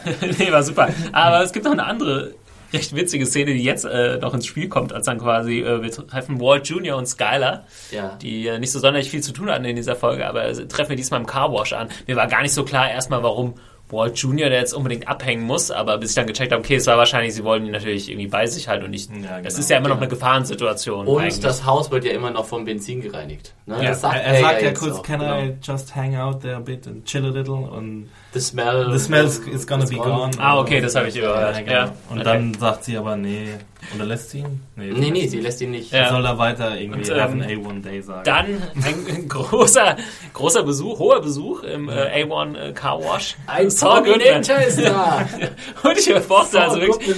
Philipp, du bist ja nicht der größte Fan von RJ Mitte und sagst ja, die Ja. Figur hat tatsächlich ja auch nicht sonderlich viel zu tun, aber ich finde es auch irgendwie witzig, dass sie dann so straight durch diese Serie gegangen sind, fünf Staffeln, Ja. und Ja. jetzt eine Figur haben, die immer noch von nichts irgendeinen Plan hat. genau, das ist ja, ich meine, er hat mir aber doch fast in dieser Szene so ein bisschen arm, äh, leid getan, weil er ist jetzt wirklich so der Comic Relief, die einzige Figur, aber wirklich die einzige in dieser ganzen, die wirklich immer noch von gar nichts eine Ahnung hat, ja. Sogar Marie weiß Bescheid. Ich musste wirklich kurz überlegen, ob er wirklich Saul noch nie gesehen Ja. hat, so in person. So. Ja. Also, ja, also er muss wirklich er hat dann auch so eine extrem lange Leitung haben, der Kleine. er hat auch eine geile Grinse dann auf jeden Fall drauf. Dann sagt er, ja, ich kenne sie, Saul Goodman, und ja, Saul sieht auch so ein bisschen durch den Wind aus, ne? Das Schöne ist, man sieht tatsächlich dann in einer späteren Einstellung, ich glaube, das ist als dann Walt und Saul vor der Super Power stehen, Einstellung. sieht man, Das Plakat. sieht man die, das Plakat hinten mit, mit Großartige mit Saul. Einstellung. Aber eben auch hier wieder sehr schön subtil. Also es ist, es ist einfach im Hintergrund, es ist nicht mal scharf im Hintergrund. Es, es ist einfach nur, wenn du guckst, dann siehst du es. Aber es ist nicht, hier ist übrigens das Plakat. Ja, ja sehr, Großartige sehr gut ein, ein, eingebracht. Ich glaube, der Better Call Saul Spruch, der kam vorher auch nochmal von Walt, ne? gegenüber Andrea. Sie sagt dann irgendwie, ja, Ja, ja, ja, er hat doch genau. irgendwie diesen Anwalt Saul Goodman und so. Better Better Call Saul, Saul. ja, das habe ich schon gemacht und so. Und Äh, Saul sagt es ja auch wieder selbst. Ne? Ja. You're that guy from the advertisement. Better call Saul. Und dann der Spruch, wie er weggeht. Ich weiß nicht, ob müssen wir die Szene noch großartig besprechen mit Saul. Millions of people have lost weight with personalized plans from Noom, like Evan, who can't stand salads and still lost 50 pounds. Salads, generally, for most people, are the easy button, right? For me, that wasn't an option. I never really was a salad guy. That's just not who I am. But Noom worked for me. Get your personalized plan today at Noom.com. Real Noom user compensated to provide their story. In four weeks, the typical Noom user can expect to lose one to two pounds per week. Individual results may vary. Hm, nicht- Ähm, was Nicht ist da überhaupt passiert? ja, äh, Saul war halt, das habe ich auch erst nicht Mit er war halt, Skylar. nicht, sondern nee, er war eigentlich nur da, weil Ach, sein Auto äh, musste gereinigt werden, weil Jesse das ja entführt hat. Erstmal das und er hat halt gemerkt, dass Hugh irgendwie vom der Bildfläche Genau, genau. verschwunden ist und Genau. er wollte Walt einfach warnen, irgendwas, irgendwas ist hier im Busch. irgendwas ist hier im Busch und er hat sogar eine schutzsichere Weste an. Ich habe mich die ganze Zeit gefragt, warum sein Anzug so ausgebeult ist. Ja. Aber dann kommt natürlich schnell die Auflösung. Hat Sinn gehört. Ja, aber Saul ist halt dann doch äh, cleveres Eichhörnchen, ne? Der weiß, wann, wann die Zeit gekommen ist, eine schussige Weste einzu- Saul, einzuziehen. er ist interessant. ne? Saul ist äh, wahrscheinlich der vorsichtigste in der ganzen Ja. Crew. Walt äh, war mittlerweile mal an so einem Punkt, wo er sagt, das ach, passt schon. Er war so ein bisschen macht äh, übermächtig, schien es. Aber Saul, der ist bei den kleinsten Sachen eigentlich sehr, sehr vorsichtig. Walt hat halt schon öfter alles auf eine Karte gesetzt und, Und gewonnen. einfach mit Glück gewonnen. Ja, während Saul sichert sich einfach doppelt und dreifach ab, bevor er überhaupt irgendwas macht. Ich frage mich auch, warum Saul nicht einfach über alle Berge flieht. Und ich frage mich, wo ist Cubby? Cuby. Ja, wie war denn das? Sie haben Patrick Cuby, ja, da, über den erfährt man ja auch ein bisschen was noch, ne? Also zu in Beginn dem der Gespräch mit Episode, Hank und äh, Hugh. zwischen Hank und Yule, äh, da lassen so ein paar Infos raus, dass er mal in Boston, in the Bean City, äh, von dort irgendwie nach California geflohen ist, Aber als Wetter schön ist, ja. weil das Wetter schön Ja. ist, genau, weil die Polizei ihn natürlich gesucht hat. Da. Genau, und ich glaube, Hugh sagen sie ja, dass QB schon tot wäre. Genau, das Cuby schon Nee, tot ist. Oder ist nee, verschwunden. Oder Er verschwunden. Ja, stimmt. genau, ja, dass genau. Jesse tot ist Jesse und ist QB tot und verschwunden. Cuby ist verschwunden. Ja, gute Frage. Ähm, Hoffentlich killen sie nicht irgendwie offscreen. Ich möchte ja so, my, my man Bill Burr, der, der braucht schon noch einen gebührenden Abschluss in dieser Serie. Die hatten einfach nicht genug Geld, ihn Ja, so die konnten- Episoden allein zu lassen, das ist einfach zu teuer. Naja, was dann äh, passiert auf jeden Fall ist, dass, ich glaube, Walt geht dann einfach wieder rein oder passiert da noch irgendwas Nee, dazwischen? dann kriegt er ja den Anruf. er kriegt die, die SMS quasi Die MMS, oder die genau. MMS, äh, die, die Bildmitteilung. Genau. Und äh, auch schön, das haben auch viele Leute quasi gescreenshottet im Netz. Äh, er steht hinter den Lamellen quasi ähm, Walt, als er dieses, dieses Bild sieht, also von dem Vorhängen und es sieht so aus wie Gitterstäbe. Okay. So als würden die Gitterstäbe jetzt so runterfallen. So bam. People have too much time. Ja. das sind auch Sachen, muss ich ehrlich gesagt, die, die erkenne ich auch. Also da muss man meistens schon zwei, dreimal irgendwie sich eine Ich Folge glaube, wir haben auch Spezialisten dabei, die die Episode jetzt schon ungefähr fünf oder zehnmal gesehen haben. Also Ja. ein paar Kommentarschreiber haben irgendwie gemeint, ja, ich habe die Episode jetzt auch schon dreimal geguckt. Und äh, da muss man auch sagen, es gibt auch ein paar Leute, die uns empfohlen haben, guckt die Folge doch ein paar Mal öfter, bevor ihr hier äh, dummes Zeug erzählt. Wir Das haben tut uns leid. Arbeit, Arbeit zu erledigen. Ja. Tut uns wirklich leid, aber wir Wir, schaffen das wir nicht. könnten wirklich den ganzen Tag hier sitzen und uns Breaking Bad on the Loop angucken, aber äh, es ist leider zeitlich nicht immer Und möglich. wenn wir das dann Ende der Woche erst bringen würden, werdet, werdet ihr bestimmt auch traurig und sagen, ah, warum Ja. kommt der Podcast zu spät? Also machen wir es lieber so und mit eurer Hilfe ähm, werden ja dann die Ja, worüber Die Dinge man sich dann auch noch beschweren in den Kommentaren? Insofern, das seid ihr lieber dankbar, dass wir hier müsst ihr uns auch noch zugestehen. Ja, Ja. Ähm, ja, dann kommt auf jeden Fall das Bild und ich habe, wie gesagt, nicht damit gerechnet, habe dann aber sofort gecheckt, ah, clevere Idee, Ja. äh, sehr geil. Ähm, Jesse sagt dann auch sofort, ja, hier, ich habe ja noch sechs weitere und so. Sie wussten ja die ganzen Details, sie wussten nur nicht, wo es ist. Und das konnte man natürlich ganz gut faken. Also ein Und Walt Nerd- springt Ja. voll drauf an. Eine kleine Nerd-Anmerkung meinerseits. Ich meine, als Walt diese Fässer vergraben hat, waren sie seitwärts gelegen. Und jetzt Mhm. haben sie es so ausgegraben, als wären sie waagerecht in der Erde gesteckt. Ich habe das Bild jetzt mir so vor Augen. Ich dachte, sie hätten es einfach irgendwie Nein, sie haben einfach nur quasi äh, den Rand von dem Fass und Ja. das Geld. Richtig. Und nebendran liegt ein Deckel. Ja. Also das. Äh, Aber das hätten sie auch rausnehmen können. Ja. Nee, aber es ist ja, es steckt ja noch in der Erde. Ah, Es steckt Tut auf dem Bild. das oder ja, ist es 100 einfach nur ja. von, von oben so? Nein, äh, es steckt noch in der? Erde. Es steckt ah noch in okay, der Erde. das hatte ich auch nicht gesehen. Und deswegen habe ich nämlich gedacht, Walt hätte das eigentlich realisieren müssen, wenn er kurz mal nachdenkt, wie er die Mhm. Fässer vergraben hat und wie sie sie jetzt ausgegraben haben. Und deswegen, ja, also das war so, das hatte ich glaube ich auch in meiner Review geschrieben, dass es nicht hundertprozentig passt, dass, Sau äh, dass Walt darauf hineinfällt, dass er eben, gut, er, dann kommen die ganzen Emotionen hinzu und äh, ja, dass eben Jesse ihm ins Ohr brüllt dabei. ja. Aber ich glaube, wenn er kurz mal Luft geholt hätte, hätte er sogar diesen Ploy irgendwie aufdecken. Möglich, aber ich glaube, es war auch gerade die Taktik. Ne? Jesse äh, Ja, klar. macht dann auch diesen Druck und legt nicht auf und er Ja. quasselt die ganze Zeit an einem Stück und das war schon ganz gut, äh, ganz clever gemacht. Ja, Einer der genau. großen Performances, finde ich, von Aaron Paul, allein durch seine Stimme. Ja. Also wirklich super. Und an dieser Stelle äh, der Soundtrack von Dave Porter äh, ziemlich massiv eingesetzt. Und wenn wir schon am Loben sind, auch hier nochmal Also die die, ganze Inszenierung Inszenierung, von äh, Michelle McLaren, einfach diese Einstellung, wie die, wie die, wie das Auto über die, die, die, die Straße gebrostet ist, das war richtig Need for Speed Style. Ja, Ja, auf jeden Fall. Sieht man selten, finde ich. Ja. Solche, äh, ich sage immer Verfolgungsjagd, zwar keine Verfolgungsjagd, aber solche Autoraser-Szenen. ja.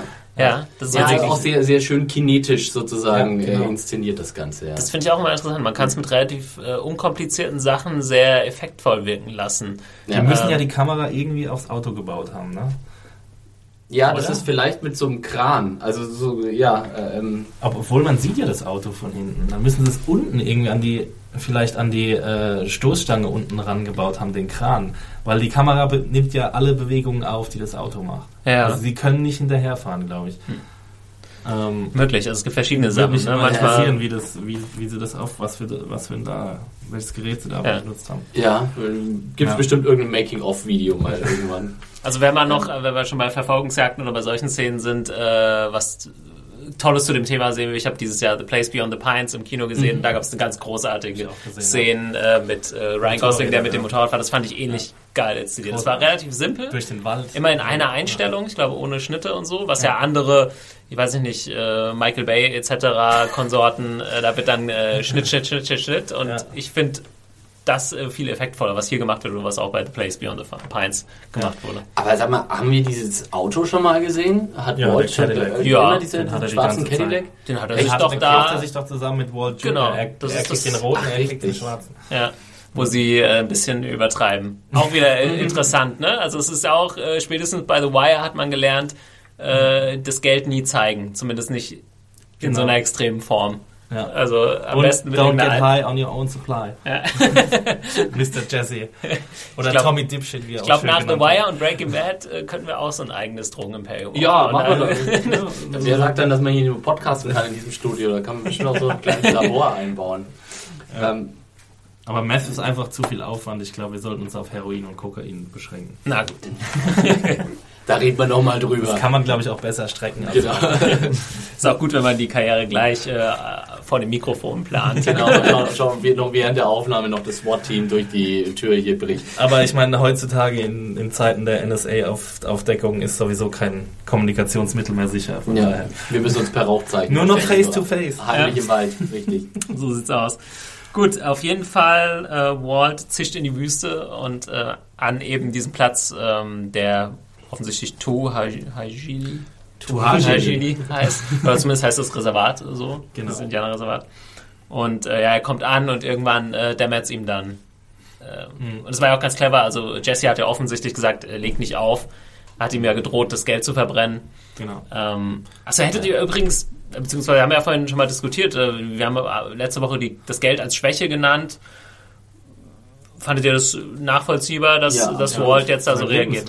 Das Lebenswerk eben ist, genau ist das in ist- Gefahr. ja. Also das fand ich jetzt wirklich sehr Und es ist ja auch, das Hank sagt ja auch später, ganz ehrlich, ich hätte nicht so sehr wirklich damit gerechnet, dass es klappt, aber Jesse war sich sicher, Ja. dass du darauf Die Sache dass ist auch, zieht. was, was äh, super ist äh, und hier auch nochmal einfach dramatisch schön rund ist, man kann vollkommen nachvollziehen, warum Walt panisch ist und tatsächlich glaubt, dass Jesse das Geld jetzt einfach ansteckt und Ja. verbrennt. Weil Jesse hat seine eigene Kohle auf dem, aus, Genau. völlig achtlos aus dem Fenster geschmissen. Das heißt, das ist also auch von Walts Seite äh, absolut nachvollziehbar, dass er glaubt, dass das tatsächlich jetzt passieren könnte. Nicht, dass er irgendwie, ja, der wäre nicht so verrückt und würde wirklich die Kohle verbrennen, sondern doch, Jesse wäre so, so irre und würde das tatsächlich machen. Und da frage ich mich, ob im, wie es im Writers Room aussieht, weil also um so eine große Kohärenz herzustellen, überlegen Sie sich dann, bevor Sie die acht Episoden schreiben, wie das alles, die Eckdaten quasi, Mhm. wie alles zusammenhängt? Oder schreiben Sie eine Episode, überlegen dann, wie können wir die nächste Episode mit der letzten Episode in Einklang bringen? Das ist, äh, denk, frage ich mich auch oft, weil es gibt manchmal wahnsinnig gute Spiegelungen. Ähm, ist ja auch im Prinzip jetzt eine Spiegelung. Äh, zum ersten Mal haben sie da zusammen gekocht und Jesse erwähnt es ja auch nochmal.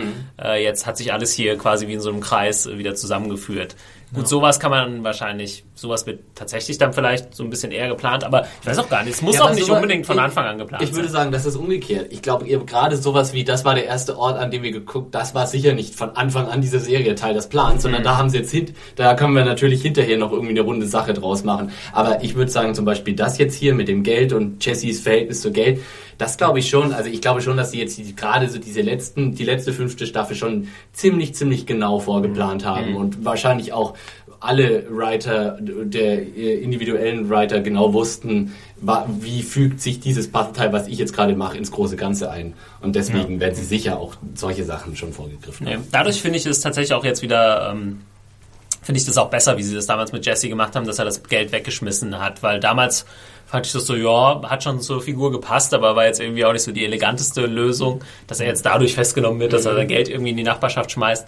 Aber jetzt äh, haben sie es natürlich ganz gut zusammengefügt oder das nochmal genutzt quasi äh, in Ja. der Folge. Was sagt ihr eigentlich zu, dazu, wie, ähm, wie Hank äh, Gomez und Jesse Walter quasi verfolgen? Weil das läuft, muss ja übers Handy laufen. Genau. Wollte ich auch gerade fragen. Ja, wenn wir jetzt das Handy. irgendwas aus The Wire gelernt haben, dann ist es eben das, dass es extrem kompliziert ist, irgendwie ein Handy erstmal überhaupt die Erlaubnis zu bekommen, ein Handy zu orten und zu verfolgen und es dann auch technisch durchzuführen. Äh, Also ja, aber kann, Hank können ja das Chef. Hank und Gomez in einer verdeckten Aktion quasi? Und warum hat man das nicht gesehen, wie sie das vorbereiten? Ähm, ja, das ist eine gute Frage. Ich glaube, da will oder kann Breaking Bad nicht so detailliert sein, wie es The Wire bei solchen Ja. Sachen ist. Das steht ja mehr im Mittelpunkt bei The Wire, diese ganzen technischen Sachen.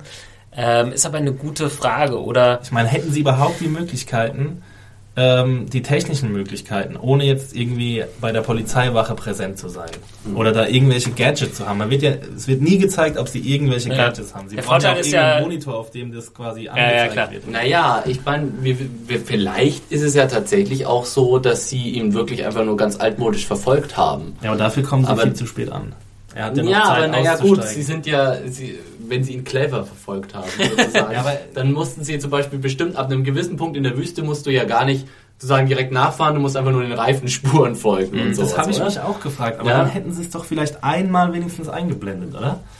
Wenn, wenn, es, wenn es so eindeutig sein soll, dass sie äh, verfolgt werden, dann, ja, also es sind halt so, es sind halt immer so die Dinger. Viele, viele halten Breaking Bad für eine realistische Serie und ich versuche da Ja. immer so ein bisschen dagegen zu halten, weil Bra Breaking Bad ist einfach keine sehr realistische Serie. Nee, würde ich dir äh, zustimmen. Also das steht gerade was so Ermittlungen und sowas Ja. angeht, das steht einfach nicht so sehr im, im Vordergrund. Und das ist auch nie so detailliert zum Beispiel besprochen worden, wie halt eben, weiß ich nicht, ja, die Sachen, die, wo es wirklich um die Figuren ging oder um Walter ging. Also ich bin ja auch oft so ein Logikfuchs und hänge mich gern mal auf solchen, so, solchen Sachen ein bisschen auf. In diesem Fall war es mir jetzt einfach persönlich ehrlich gesagt egal, wie sie es gemacht haben. Es hat mir gereicht, dass Ja. sie es gemacht haben. Also ich- irgendwie. das ist für mich ich auch kein eher spät, mit ja. äh, einem späteren Moment habe ich noch ein Problem mit dem, wenn wir dann zum Shootout kommen. also Thema Realismus.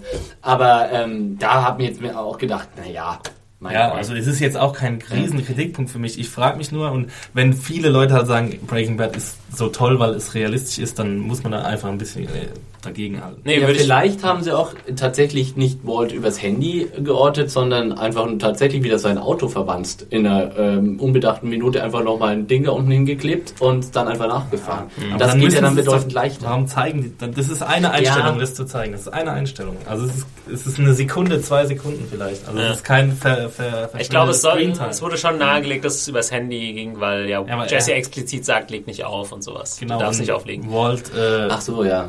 Und Walt entfernt ja dann auch sofort seine Batterie aus dem Handy, als er es merkt, Genau, dass er genau. Also ja, äh, es soll so sein, ob das jetzt, äh, ich weiß nicht, rechtlich oder technisch irgendwie möglich Ja, war. rechtlich sowieso. Abgesehen davon, wir haben ja jetzt 2013, ne? Vielleicht ist das, The Wire ist ja jetzt auch schon ein paar Jährchen alt. Vielleicht ist das heutzutage einfach viel einfacher mit den Telefonorten. Möglich. Ne? Ich meine, man kann seinen Status über WhatsApp und sowas sharen mittlerweile problemlos, auch so als Typ. Da, da, da muss doch mittlerweile mit den ganzen Smartphones und so. Meinst du, da meinst gibt du, es doch Möglichkeiten. Meinst du, Kinder. Hank sitzt vor seiner WhatsApp äh, Genau. App und guckt, wann Walter das letzte Mal Also online war? Google Maps offen, richtig. Genau. Nee, aber ich glaube, Axel hat eigentlich genau den richtigen Punkt.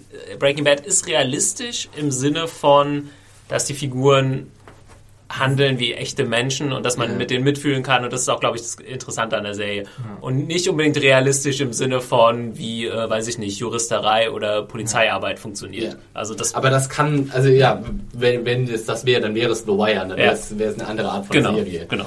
Ja, es gibt auch nochmal Abschrä äh, Abschränkungen zwischen, Beschränkungen zwischen The Wire und Breaking Bad. Aber ganz Ich mein- ehrlich, ich meine, äh, hätte ich das gebraucht, beziehungsweise hätte ich das lieber gehabt als irgendwas anderes? ich hätte Okay, wir haben ja, sind noch nicht am Ende, aber äh, ja, lassen wir das einfach Machen mal an wir. der Stelle. Machen wir weiter. Auf jeden Fall, äh, Walt kommt dann irgendwann auch auf den Trichter und sagt, ach scheiße. Und er sagt, wie du Axel gesagt hast, er wirft dann das Handy weg, ich wurde verfolgt. Ich glaube, er sieht dann so eine Wolke und sieht dann, dass jemand kommt, versteckt sich. Und ähm, da gibt es einen relativ langen Moment, als er hinter dem Stein noch ist und sie nach ihm rufen. Und Ähm, dann fährt die Kamera ganz langsam auf sein Gesicht. Ja. ah, was für eine Einstellung. Großartig. Wie habt ihr da seinen Gesichtsausdruck interpretiert? Ja, Erleichterung. defeat quasi. Ähm, Auch irgendwie Erleichterung oder nur Hass oder... Nee, Erleichterung habe ich ehrlich gesagt nicht gesehen. Ich habe irgendwie so Niedergeschlagenheit. Einfach die Erkenntnis, er hat verloren. Ich musste ja tatsächlich, ich habe so einen kleinen Hauch, so ein Sekündchen von doch noch Widerstand aufflackern sehen, bevor es dann tatsächlich abgeblendet hat. Aber ähm, ja, das ist, äh, das sind immer interessante Einstellungen sowas, weil da kann ich mir immer nicht so richtig, also da, da bin ich einfach kein Schauspieler, da kann ich mich nicht in, den, in den Ort als Schauspieler reindenken, weil das ist so eine Situation, wo einfach nur die Kamera sozusagen auf dein Gesicht dann Action und jetzt Act, ja, und jetzt musst du einfach nur mit, mit einer großen Kamera in der Fresse sozusagen hier ein, ein, Trans, ein Gefühl transportieren und zwar nur mit deinem Gesicht. Das kann ich, ich weiß nicht, wie diese Und er Leute das es machen. meisterhaft. Ja, ja. Ja. Also, Ähm, aber da auch nochmal eine Frage äh, zur Kontinuität und zwar, also warum ist ihm in dem Moment nicht einfach alles scheißegal und er ordert einfach den Hit auch auf Hank? Genau, da kommen wir dann äh, Das zu kam ja quasi. davor, davor schon, bevor, äh, bevor die beiden ankommen. Bevor die drei ankommen. Da ruft er ja schon Jack Genau, in dem an. Moment ist er, da der denkt er wahrscheinlich Jesse kommt und Jesse Genau. wollte er eh umbringen lassen, also hat sich ja eigentlich nichts geändert an der Situation. Ruft äh, Jack und seine Kumpels, aber sieht dann, dass ich glaube, ich, ja, also ich habe so interpretiert, dass er äh, Hank ist dabei und so weit würde er eben nicht gehen. ja. Okay, aber in, der, in dem Moment, wo er weiß, es, es ist Hank oder er und Ja. alles, was er sich bisher erarbeitet hat, bricht zusammen, ist es da nicht eigentlich mehr im Sinne dieser Figur und dieser Figurenentwicklung, dass er dann eben auch diesen allerletzten Schritt noch geht?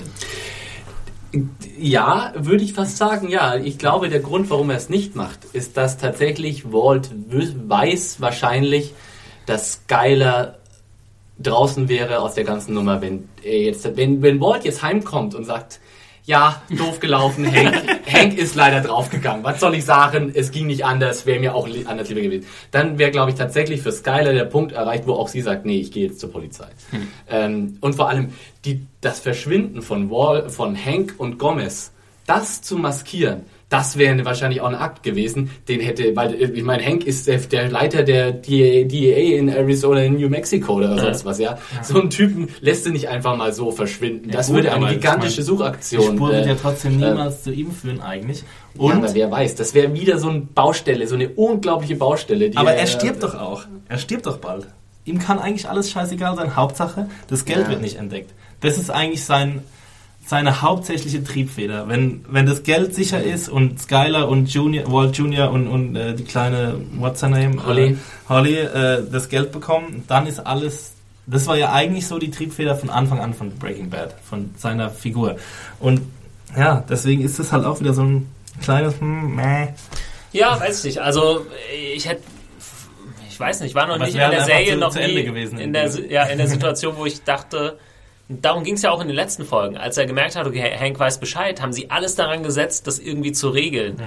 Aber nie daran gedacht, ihm aus dem Weg zu schaffen. Ja. Und sie Ja. sind dann quasi den letzten Schritt, der letzte Schritt für sie, für, für Skylar und ähm, Walt war dieses Video zu machen Ja. und Hank so unter Druck zu setzen. Ja. Und weiter wären sie, glaube ich, nicht. Ich wäre Skyler vor allem nicht gegangen. Ja. Man merkt ja schon, wie fertig sie an sich schon ist mit den ganzen Aktionen. Naja, sie aber in der letzten. Episode hat sie auch den Hit auf Jesse. Ja, aber äh, Jesse ist für sie quasi. einfach nur so ein Junkie, der irgendwie da Ja. in dem Ding mit drin steht. Hank ist einfach ihr, ihr Schwager. Und sie meint, sie hat jetzt ja quasi schon das Verhältnis zwischen äh, Marie und Hank sozusagen geopfert, aber Genau. Die beiden jetzt komplett über die Klinge springen zu lassen und äh, nach Belize fahren zu lassen, wie es Saul Goodman ausdrücken würde, das will würde Skyler, also so sehr schätze ich die Figur ein, würde sie nicht mitmachen, niemals. Und ich glaube auch, dass wenn sie tatsächlich wüsste, was, was Walt so bisher so Aktion gemacht, Sprichwort Brock vergiften und solche Sachen, dass Walt weiß schon, warum er das vor ihr geheim gehalten hat, weil das könnte er ihr nie beichten. Äh, sie, da, das wäre für sie der Punkt, wo sie aussteigt.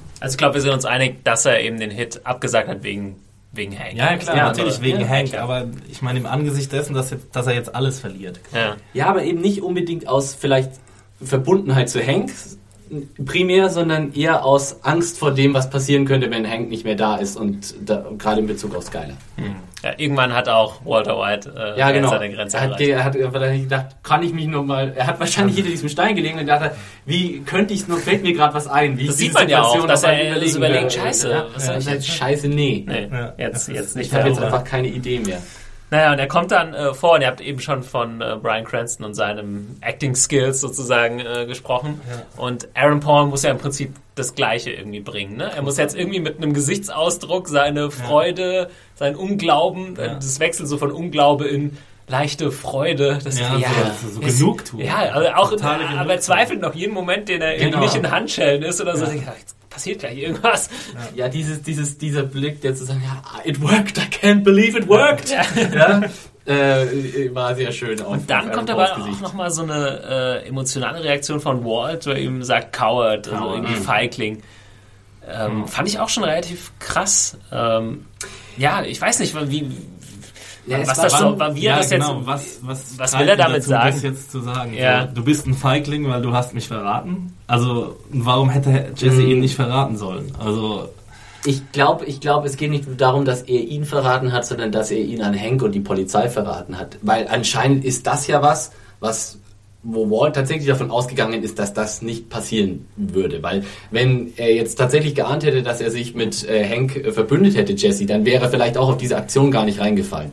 Ja? Aber er hat wohl gedacht, das kann nicht passieren. Also das wird nicht passieren, egal was läuft. Jesse wird nicht, wird nicht zu Hank gehen und ihm alles gestehen. Und er war, man hat es ja auch in seinem äh, Gesichtsausdruck gele äh, gelesen, als er dann sieht, wie Jesse mit Hank und Gomez da auftaucht, ist so, wow, nein, ja, tatsächlich, fuck.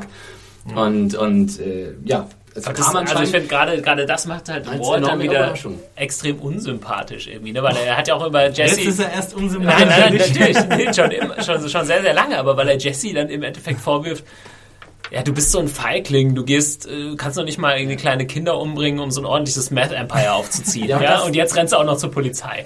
So toll. Das konnte aber Walt doch immer schon in Bezug auf Jesse. Jesse immer irgendwie so runterzubuttern und ihn sozusagen äh, weiß zu machen, es hängt alles an ihm und äh, also er, es ist alles irgendwie sein Versagen und er ist, wäre sowieso kein willensstarker Mensch. und große Manipulator. Und ich glaube, das ist halt auch Ja. das äh, große Ding bei Walt, äh, wenn man nochmal irgendwie äh, auf ihn am Anfang der Serie blickt.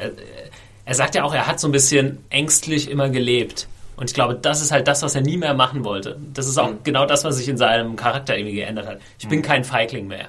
Weil durch meine Feigheit habe ich, weiß ich nicht, früher meine Firma äh, verloren und äh, vielleicht meine damalige Freundin, das wird ja auch so ein bisschen angedeutet. Äh, Da war ja mal mit dieser, äh, wie heißt die, Aber das ist- Gretchen und so zusammen. Das ist, Ähm, glaube ich, aufgelöst dadurch, dass er sie quasi für Skylar verlassen hat. Aber das ist jetzt nochmal anders. Genau, aber es ist so, so ein bisschen dieses, äh, ja, feige, er war früher feige und er will Ja. nie mehr feige eigentlich sein. Genau. Was halt im Endeffekt äh, völlig bescheuerte Dimensionen angenommen hat, weil das halt nichts mehr mit irgendwie, äh, f- weiß ich nicht, einer männlichen Einstellung oder irgendwas zu tun hat oder eine positive Einstellung, Ja. wie er sich da verhalten hat. Straight up Psycho-Shit. Ja. äh, was passiert? Ja, also ich fand die ganze Szene, die nimmt dann in dem Moment, als zwar Walt diesen Hit absagt, aber dann und dann vorkommt, man hat natürlich im Hinterkopf, ja, die kennen jetzt die Koordinaten. Ja, also ich klar, habe die ja. ganze Zeit damit gerechnet, dass die da auftauchen. Und dadurch ziemlich geil gemacht eigentlich. Ja. Jede Sekunde, die diese Szene länger dauert, sitzt man da. Und da war ich wirklich auch, äh, so wie Philipp die letzten Wochen schon gesagt hat, dass du gerne mal den Fernseher anschreist. Ja. In dem Moment war ich auch wirklich mal so weit, obwohl ich meistens nicht so emotional so extrem mitgehe, aber diesmal war ich, saß ich echt auf meiner Couch und ich wollte auch nicht. Und darauf, damit hat äh, die Szene ja dann ganz stark gespielt. Hank ruft nochmal Marie an und ach, Oh ich liebe dich und bla bla bla. Und das nicht- ist so, Ich, ich kann es nicht ertragen. natürlich genau. diese typische, das Foreshadowing, ja okay, Hank Aber geht's jetzt eben- an den Kragen. Und ich war da, wer darf jetzt nicht sterben? Ich will es auch nicht sehen. Ja. Aber was hätten sie denn machen sollen? Wenn sie weggefahren wären, wären sie auf die einfach gestoßen und die hätten ihr die Straße blockiert. Also es war halt thea sehr theatralisch, alles inszeniert, aber es, es war jetzt nicht unlogisch. Darf ich? Nein, ja, sag ich- Moment, darf ich hier kann mal kurz den, den, den, den äh, Logik-Assi raushängen. Diese ganze Nummer mit dem, also, dass, dass Walt sie praktisch ja anruft und ihnen die Koordinaten gibt. Wo ist diese Wüste, wo ist diese Reservat? Weil die waren schon beängstigend schnell da jetzt dann, oder? Die- die waren sehr schnell da. Also das, das war halt wieder so ein Das Moment, wo auch die. TV-Logic Ja. einfach greift. Ne? die Weil, waren viel zu schnell da. Wer also, weiß, wo den hier äh, Compound da ist. Wahrscheinlich so merkt. 300 Meter neben. ja, genau, da äh, steht, ist schon der Grill Ja, aufgestellt. klar, also man hat schon gemerkt, sie haben versucht, äh, die Szene lang zu strecken, damit es nicht ganz so unlogisch wirkt. Und ich meine, im Endeffekt war Walt da am Anfang auch schnell da. Ja, man könnte auch über argumentieren, dass sozusagen da ein Zeitsprung drin äh, war, wo irgendwie Walt einfach länger noch hinter dem Felsen saß und nicht rausgekommen ist, vielleicht eine halbe Stunde oder so. Bisschen Aber das fand ich hat. äh, tatsächlich Aber- unproblematisch, ehrlich gesagt. Das war für mich problematischer als zum Beispiel äh, vor, die Sache, die wir vorhin äh, diskutiert haben. Mit, Ähm, dem, mit der Ortung. Oder? Genau, mit der Ortung. Ja. Aber es hätte ja alles so passieren können, wenn man es einfach noch in die Länge gezogen hätte. Ja, nee, ja. ja. Also ich fand es im Endeffekt äh, halt wirklich, ich weiß gar nicht, wie lange dieses dann im Endeffekt, wir haben vorhin mal nachgeguckt, äh, ab dem Zeitpunkt, wo Walt in die Wüste fährt, sind es ungefähr noch 20 Minuten Genau. diese Episode. Also sehr, sehr lang gestreckt. Diese Ja. wenigen Szenen, die es dann eigentlich noch gibt, eigentlich nur zwei sozusagen. Und ähm, ja, aber diese Szene bis, also an der Stelle, wo Walt dann vor dem Stein vorkommt und er dann Ja. die Handschellen angelegt bekommt, so zieht sich alles, also sie nehmen sich die Zeit. Und ich finde, das war das ein ziemlich cleveren Schachzug, weil in dem Moment war ich echt acht Minuten oder zehn Minuten am Stück extrem angespannt. Nur gebannt, nur Ja. gebannt. Ihr könnt gerne äh, und meine Kollegen, unsere Kollegen Adam und Lenker fragen, die äh, sind ein bisschen erschrocken, ob meiner Reaktion Ja. Also äh, ja, ich habe auch ein bisschen meinen Monitor äh, angeschrien. Aber jetzt mal die Frage, warum kommen denn jetzt Uncle Jack und seine lustigen White Nation Gesellen trotzdem? Ja, das ist eine sehr gute Frage. Ja, wird sich vielleicht noch klären, aber ich Ich glaube, sie wollen halt einfach ihr Investment mit Walt irgendwie beschützen Ja. und wollen ihn aus der Patsche hauen. das ist, äh, Das ja. glaube ich so. Aber da fahren sie ja auch komplett ins Blaue, weil es könnte sie ja auch eine Hundertschaft an SWAT-Polizisten irgendwie. Ja, ja, klar, aber ich glaube, ich kann das schon nachvollziehen. Das sind so Gangs, die sagen jetzt, fuck it, wir fahren jetzt dahin, gucken mal, was da Sache ist. Also, Ja. das fand ich jetzt nicht so äh, ja, unwahrscheinlich. ich meine, Breaking Bad halt, ne? Ja. Ich, frage, ich sage ja nicht, dass es unwahrscheinlich ist, ich frage nur, was ist eure Meinung, äh, Ja, was also ist die Ansicht, ja, warum, also- sie warum sie fahren. Und hier auch nochmal kurz, ich kann einfach nicht vom Lottoschein lassen, da sieht man ja, er, steht, er hängt gar nicht am Kühlschrank. Waller hat ihn die ganze Zeit Hat ihn wieder mitgenommen. Ja. warum auch immer. Das hat man auch das hat meine Theorie zerstört. Aber Ja. er einfach mal hängen lassen sollen. Ja. Vielleicht war er ja zwischendrin nochmal daheim und hat ihn mitgeholt. Hat man nicht gesehen. Ja. Und äh, ja, dann gibt's dieses, dieses Face-Off Ah. äh, quasi. Wir haben die Situation, Jesse im Auto, Walt auch in einem anderen Auto, äh, Hank und Gomez äh, Stehen stehen, im Freien, Freien. nackt.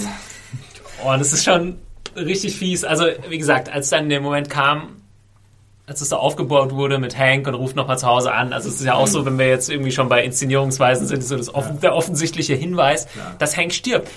Der einzige Hoff, die Hoffnungsschimmer, den ich dann habe, dass es Breaking Bad ist. Genau, und das ist, äh, bevor irgendjemand quasi wirklich verletzt wurde on screen, Ja. äh, wegschneidet am Ende. Und das gedacht hat, vielleicht wollten sie einen da wirklich auf die falsche Fährte locken. Weil das wäre fast zu Ich offensichtlich. bin ja dafür, dass äh, zu Beginn der nächsten Episode einfach so ein kleines äh, Indianer-SWAT-Team äh, angeflogen kommt im Helikopter und dann die, die Rednecks niedermäht. Mit so Pfeilen. das ist, das ist nur mein persönlicher. Weil ich glaube, äh, Gomez hatte ja irgendwie die Indianerpolizei, oder wie man sie auch immer nennt, äh, alarmiert. Die Indianerpolizei. Ja, Nennen- nennen wir er so. in, Ach, hat er, Indian ja. Reserve. Äh, Ah, interessant. Rangers Okay, das hatte ich so. auch nicht so ganz, weil sie haben noch gesagt, Ja. als dann die Autos ankommen, ja, wer ist das jetzt? Sind das die Ranger oder so? Genau. Ah, ich Ja, habe nicht Das war ja deswegen, weil Ah, hat sie Hank alarmiert hat. Backup äh, auf jeden Fall requested. Okay, das habe ich nicht mitbekommen. Okay, das habe ich tatsächlich auch nicht mitbekommen. Dann Das wäre dann habe ich tatsächlich noch ein bisschen mehr Hoffnung für Ja. Hank und Gomez. Aber ich habe, also, naja. Also, Also der Shootout- Der Shootout erstmal fand ja. ich ziemlich geil, obwohl es natürlich nicht. Ich Ja. fand's geil, weil es einfach geile Action war. Auf jeden also das, Fall. was ich durch diese mega M60 von Walt in Walts Kofferraum schon angekündigt hatte, das wurde jetzt schon ein bisschen vorweggenommen. Ja. Und ich meine, es ist wahrscheinlich die unlogischste Schießerei seit zehn Jahren im Serienfernsehen, aber what? Naja, einerseits finde ich es ganz, sie sind schon relativ weit voneinander entfernt, also nicht so extrem nah, dass du jetzt sagst, okay, da kann niemand mehr daneben schießen. Andererseits Andererseits- treffen sie jetzt auch nicht sonderlich viel. Nee, ne?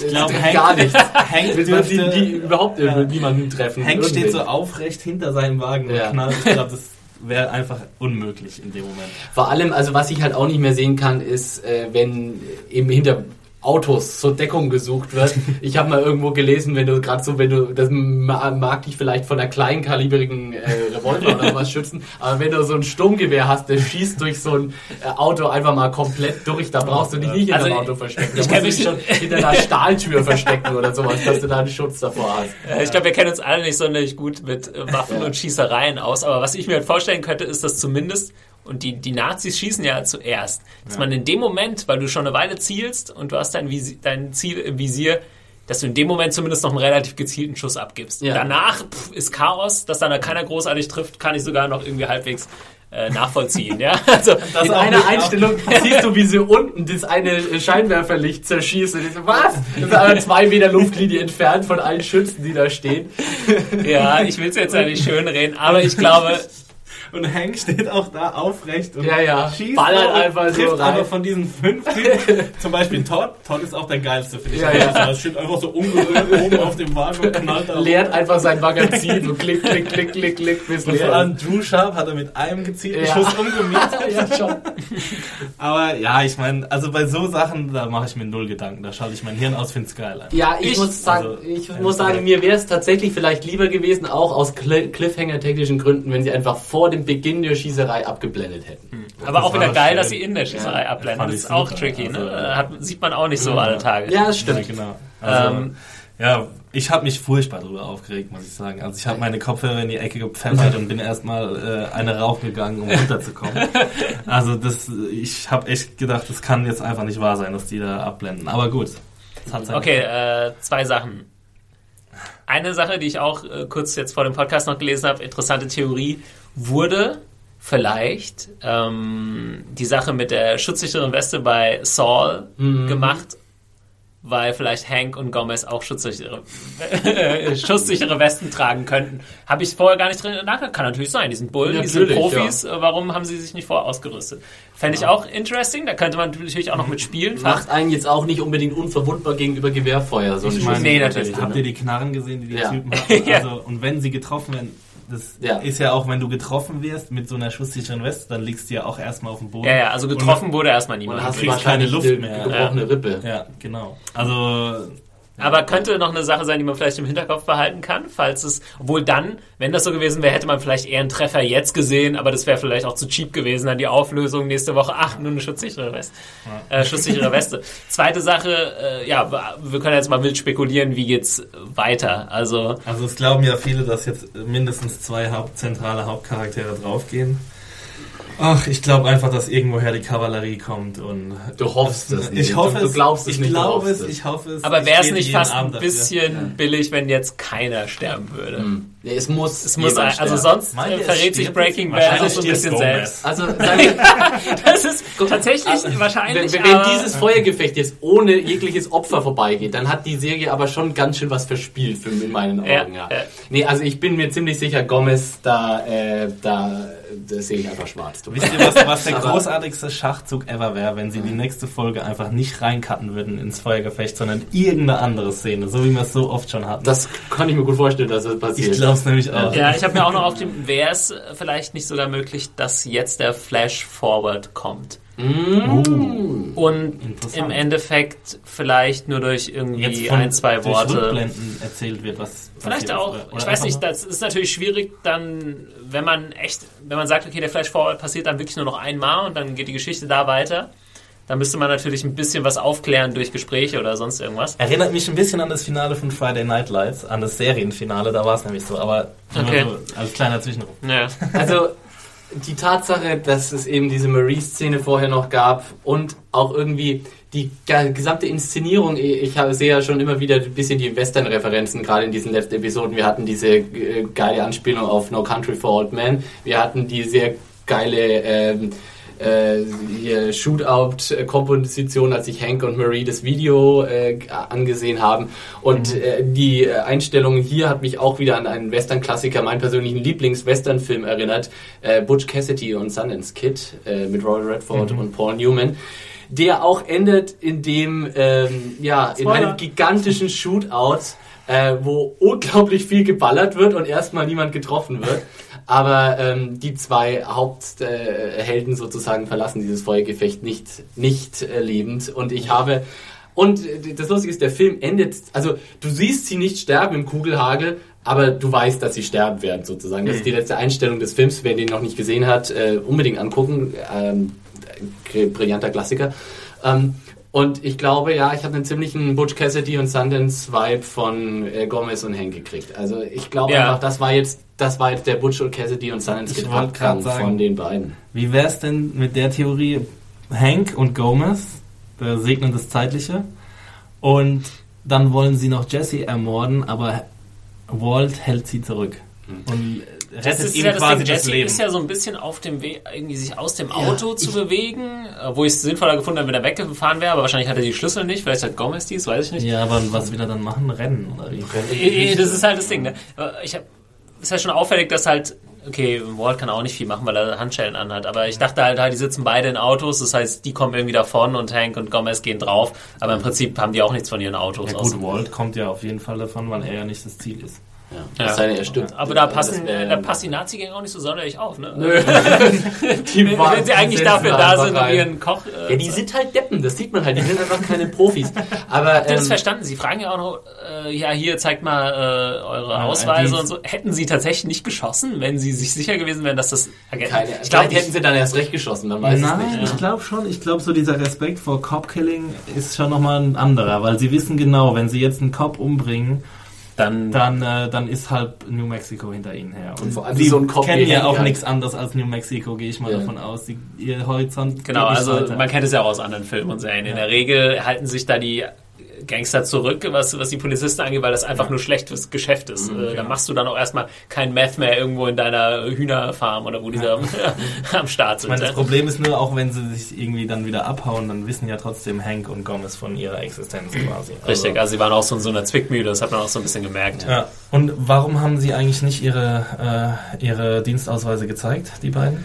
Das äh, war mir auch nicht so ganz klar. Ich glaube, war sie irgendwie wollten so den eine nicht dabei? Situation, wo, glaube ich, keiner zucken wollte. Richtig, ja. Ne? Und man sieht ja auch, äh, schön, der Erste, der ja tatsächlich schießt, ist dieser äh, Nazi-Kumpel von Onkel Jack äh, mit ja. dem Schnauzbart, der vorher auch immer so in jeder Szene so ein bisschen so ein unberechenbares bisschen Element war. Ja. ja.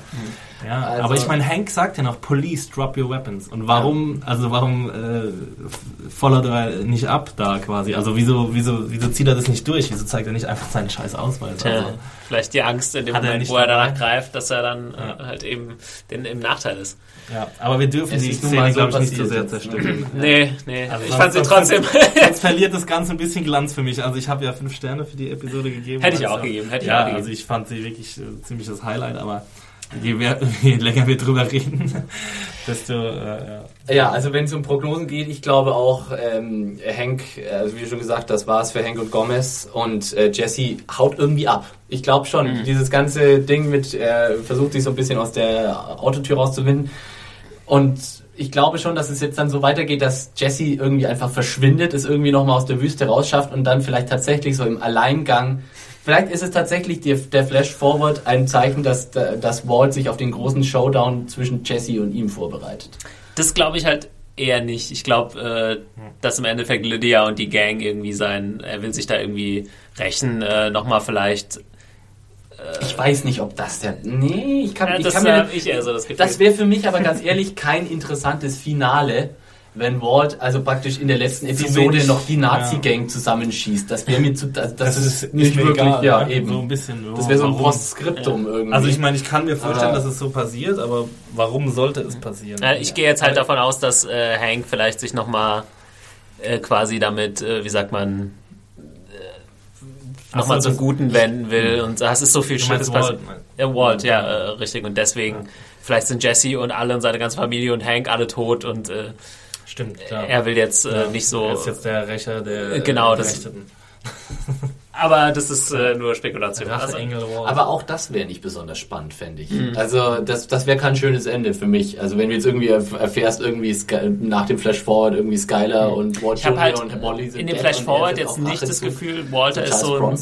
Ja, ist jetzt so ein Typ, dass er irgendwie sein, dass immer noch sein Hass auf Jesse seit dieser Situation gewachsen ist sozusagen. Und er sich jetzt endlich an dem rechnen will. Ich habe so das Gefühl, ist so alles scheiße, alles Ja, schon ist eh egal, verloren. ja. Und, ähm, Also er, er fühlt, er sieht irgendwie so gleichgültig ich aus. und da, genau, in dem, da habe ich halt nicht das Gefühl, dass er jetzt nochmal so einen alten Freund quasi wie Jesse irgendwie, dass jetzt sein letzter Lebenswunsch ist, ihn um die Ecke zu bringen. Da habe ich nicht so das Gefühl.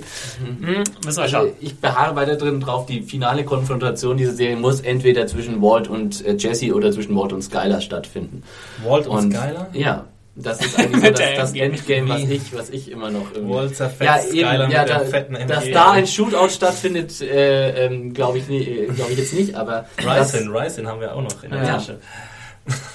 Gut, ich glaube, äh, das hilft jetzt alles nichts. Wir müssen uns bis nächste Woche gedulden. oh Mann. Leider. es werden Auch die letzte Tage. Folge, wo ich erstmal hier im Podcast dabei bin, kann ich ja schon mal ankündigen. Oh, Mr. Ähm, Tommy macht Urlaub. Danach habe ich Urlaub, glücklicherweise in den USA. Ich hoffe, dass ich da ähm, dass du reinkommst, dass sie dich reinlassen. erstmal das und äh, zweitens mal, dass ich da auch dass du äh, dich nicht mit Ma Ma White Nation ähm, Gangmitgliedern Ja. anlegst. Aber geht's denn nach New Mexico, sag mal? Nee, leider nicht. Kein Äh, Albuquerque-Besuch eingeplant. nee, das ist dann doch ein bisschen zu weit. Äh, ich bin in Kalifornien. langweilig auch, ne? Wo ist Las Vegas? In Nevada. Das sind wahrscheinlich so 5000 Ja, Kilometer. muss man wahrscheinlich mal ein Stückchen fahren. Also Breaking Bad ist auch als Touristen-Werbespot nicht wirklich geeignet, oder? Weil äh, da hast du wirklich das Gefühl, Ja. in Mexiko ist kompletter Hund verreckt. Ich jetzt nicht dahin fahren wollen. Stimmt. Nur für angehende Drogendealer Ja, interessant. nur für, nur für Meth-Operationen interessant. Okay. Gut, es war eine anregende Diskussion. Ich glaube, das wird in den nächsten Wochen nicht anders. Es es geht jetzt einfach ganz äh, steil aufs Finale zu. Wir möchten natürlich auch eure Spekulationen hören. Insofern schreibt sie uns podcast.serienjunkies.de. Kommentiert heftig weiter unter die Reviews. Genau. Genau, lest Wir müssen äh, die 100 irgendwann Reviews von knacken. Irgendwann. Wie viel hast du letztes Mal? Ich glaube, bis jetzt waren das meiste waren 96 Oh, oder so. Ganz knapp, ganz knapp dran. Schon ordentlich. Ja, da geht noch was. Ja, da geht noch was, ja. Noch drei Folgen haben wir. Äh, wollt ihr noch kurz sagen, ähm, Philipp, wo kann man dich erreichen, wenn man dich persönlich anschreiben möchte? Persönlich. Ihr könnt uns auch gerne per Tweet äh, auch mal eine Frage stellen oder so. Das ist kein Genau. Problem, die können wir ja gerne auch aufnehmen. solange sie nicht um 3 Uhr nachts beantwortet werden muss. ähm, ja, äh, Konsumkind ist mein Twitter-Handle, da kann man mich persönlich erreichen und, äh, und äh, Philipp Süßmann, meinem echten Namen auf Google+. Axel, hast du mittlerweile Axel. dir einen Twitter-Account zugelegt? Axel hat es leider immer noch nicht geschafft, Oh. Twitter-Account sich zuzulegen. Äh, ich arbeite schwer daran. Äh, für jeden, den es interessiert. Das da- ist auch sehr aufwendig, so ein Twitter-Account, das braucht mehrere Monate. Ja, ja, Das beantragen, ihr wisst ja, wie das Ja. ist in Deutschland. Ich überlege mir jetzt schon die ersten Twitter-Amt Tweets. gehen. Da muss überlege man erstmal den Twitter-Personalbogen ausfüllen. Ja. dann erstmal seine So ist es hier in Vorschläge. Deutschland, ja. ja. Nee, ich überlege mir jetzt schon die ersten Tweets, die ich raushauen werde. Ich glaube, äh, zum Finale von Breaking Bad, da ist ein guter Zeitpunkt, Ja. äh, mal, mal aktiv zu werden. Äh, nee, leider immer nur noch über ähm, Serienjunkies.de erreichbar. Meine persönliche Blogseite. äh, die könnt ihr erreichen, wenn ihr meinen Namen anklickt unter den Reviews. Und die Reviews natürlich immer montags um 18 Uhr. Genau. Und mich findet ihr äh, auf Twitter unter Picknicker83 oder auf Google Plus unter Thomas Zimmer. Und nochmal Serienjunkies Podcast äh, findet ihr auf serienjunkies.de slash podcast. Da könnt ihr nochmal die alten Folgen nachholen, wenn ihr wollt. Auch unsere Besprechungen zu Game of Thrones und diversen anderen Serien. Und podcast at serienjunkies.de könnt ihr uns immer E-Mails schreiben. Ja, dann äh, bis nächste Woche, sag ich mal. Vielen Dank, dass ihr hier im Studio wart und vielen Dank fürs Zuhören. Ja, danke für die Moderation. Tschö. Bis Ciao. bald. Ciao.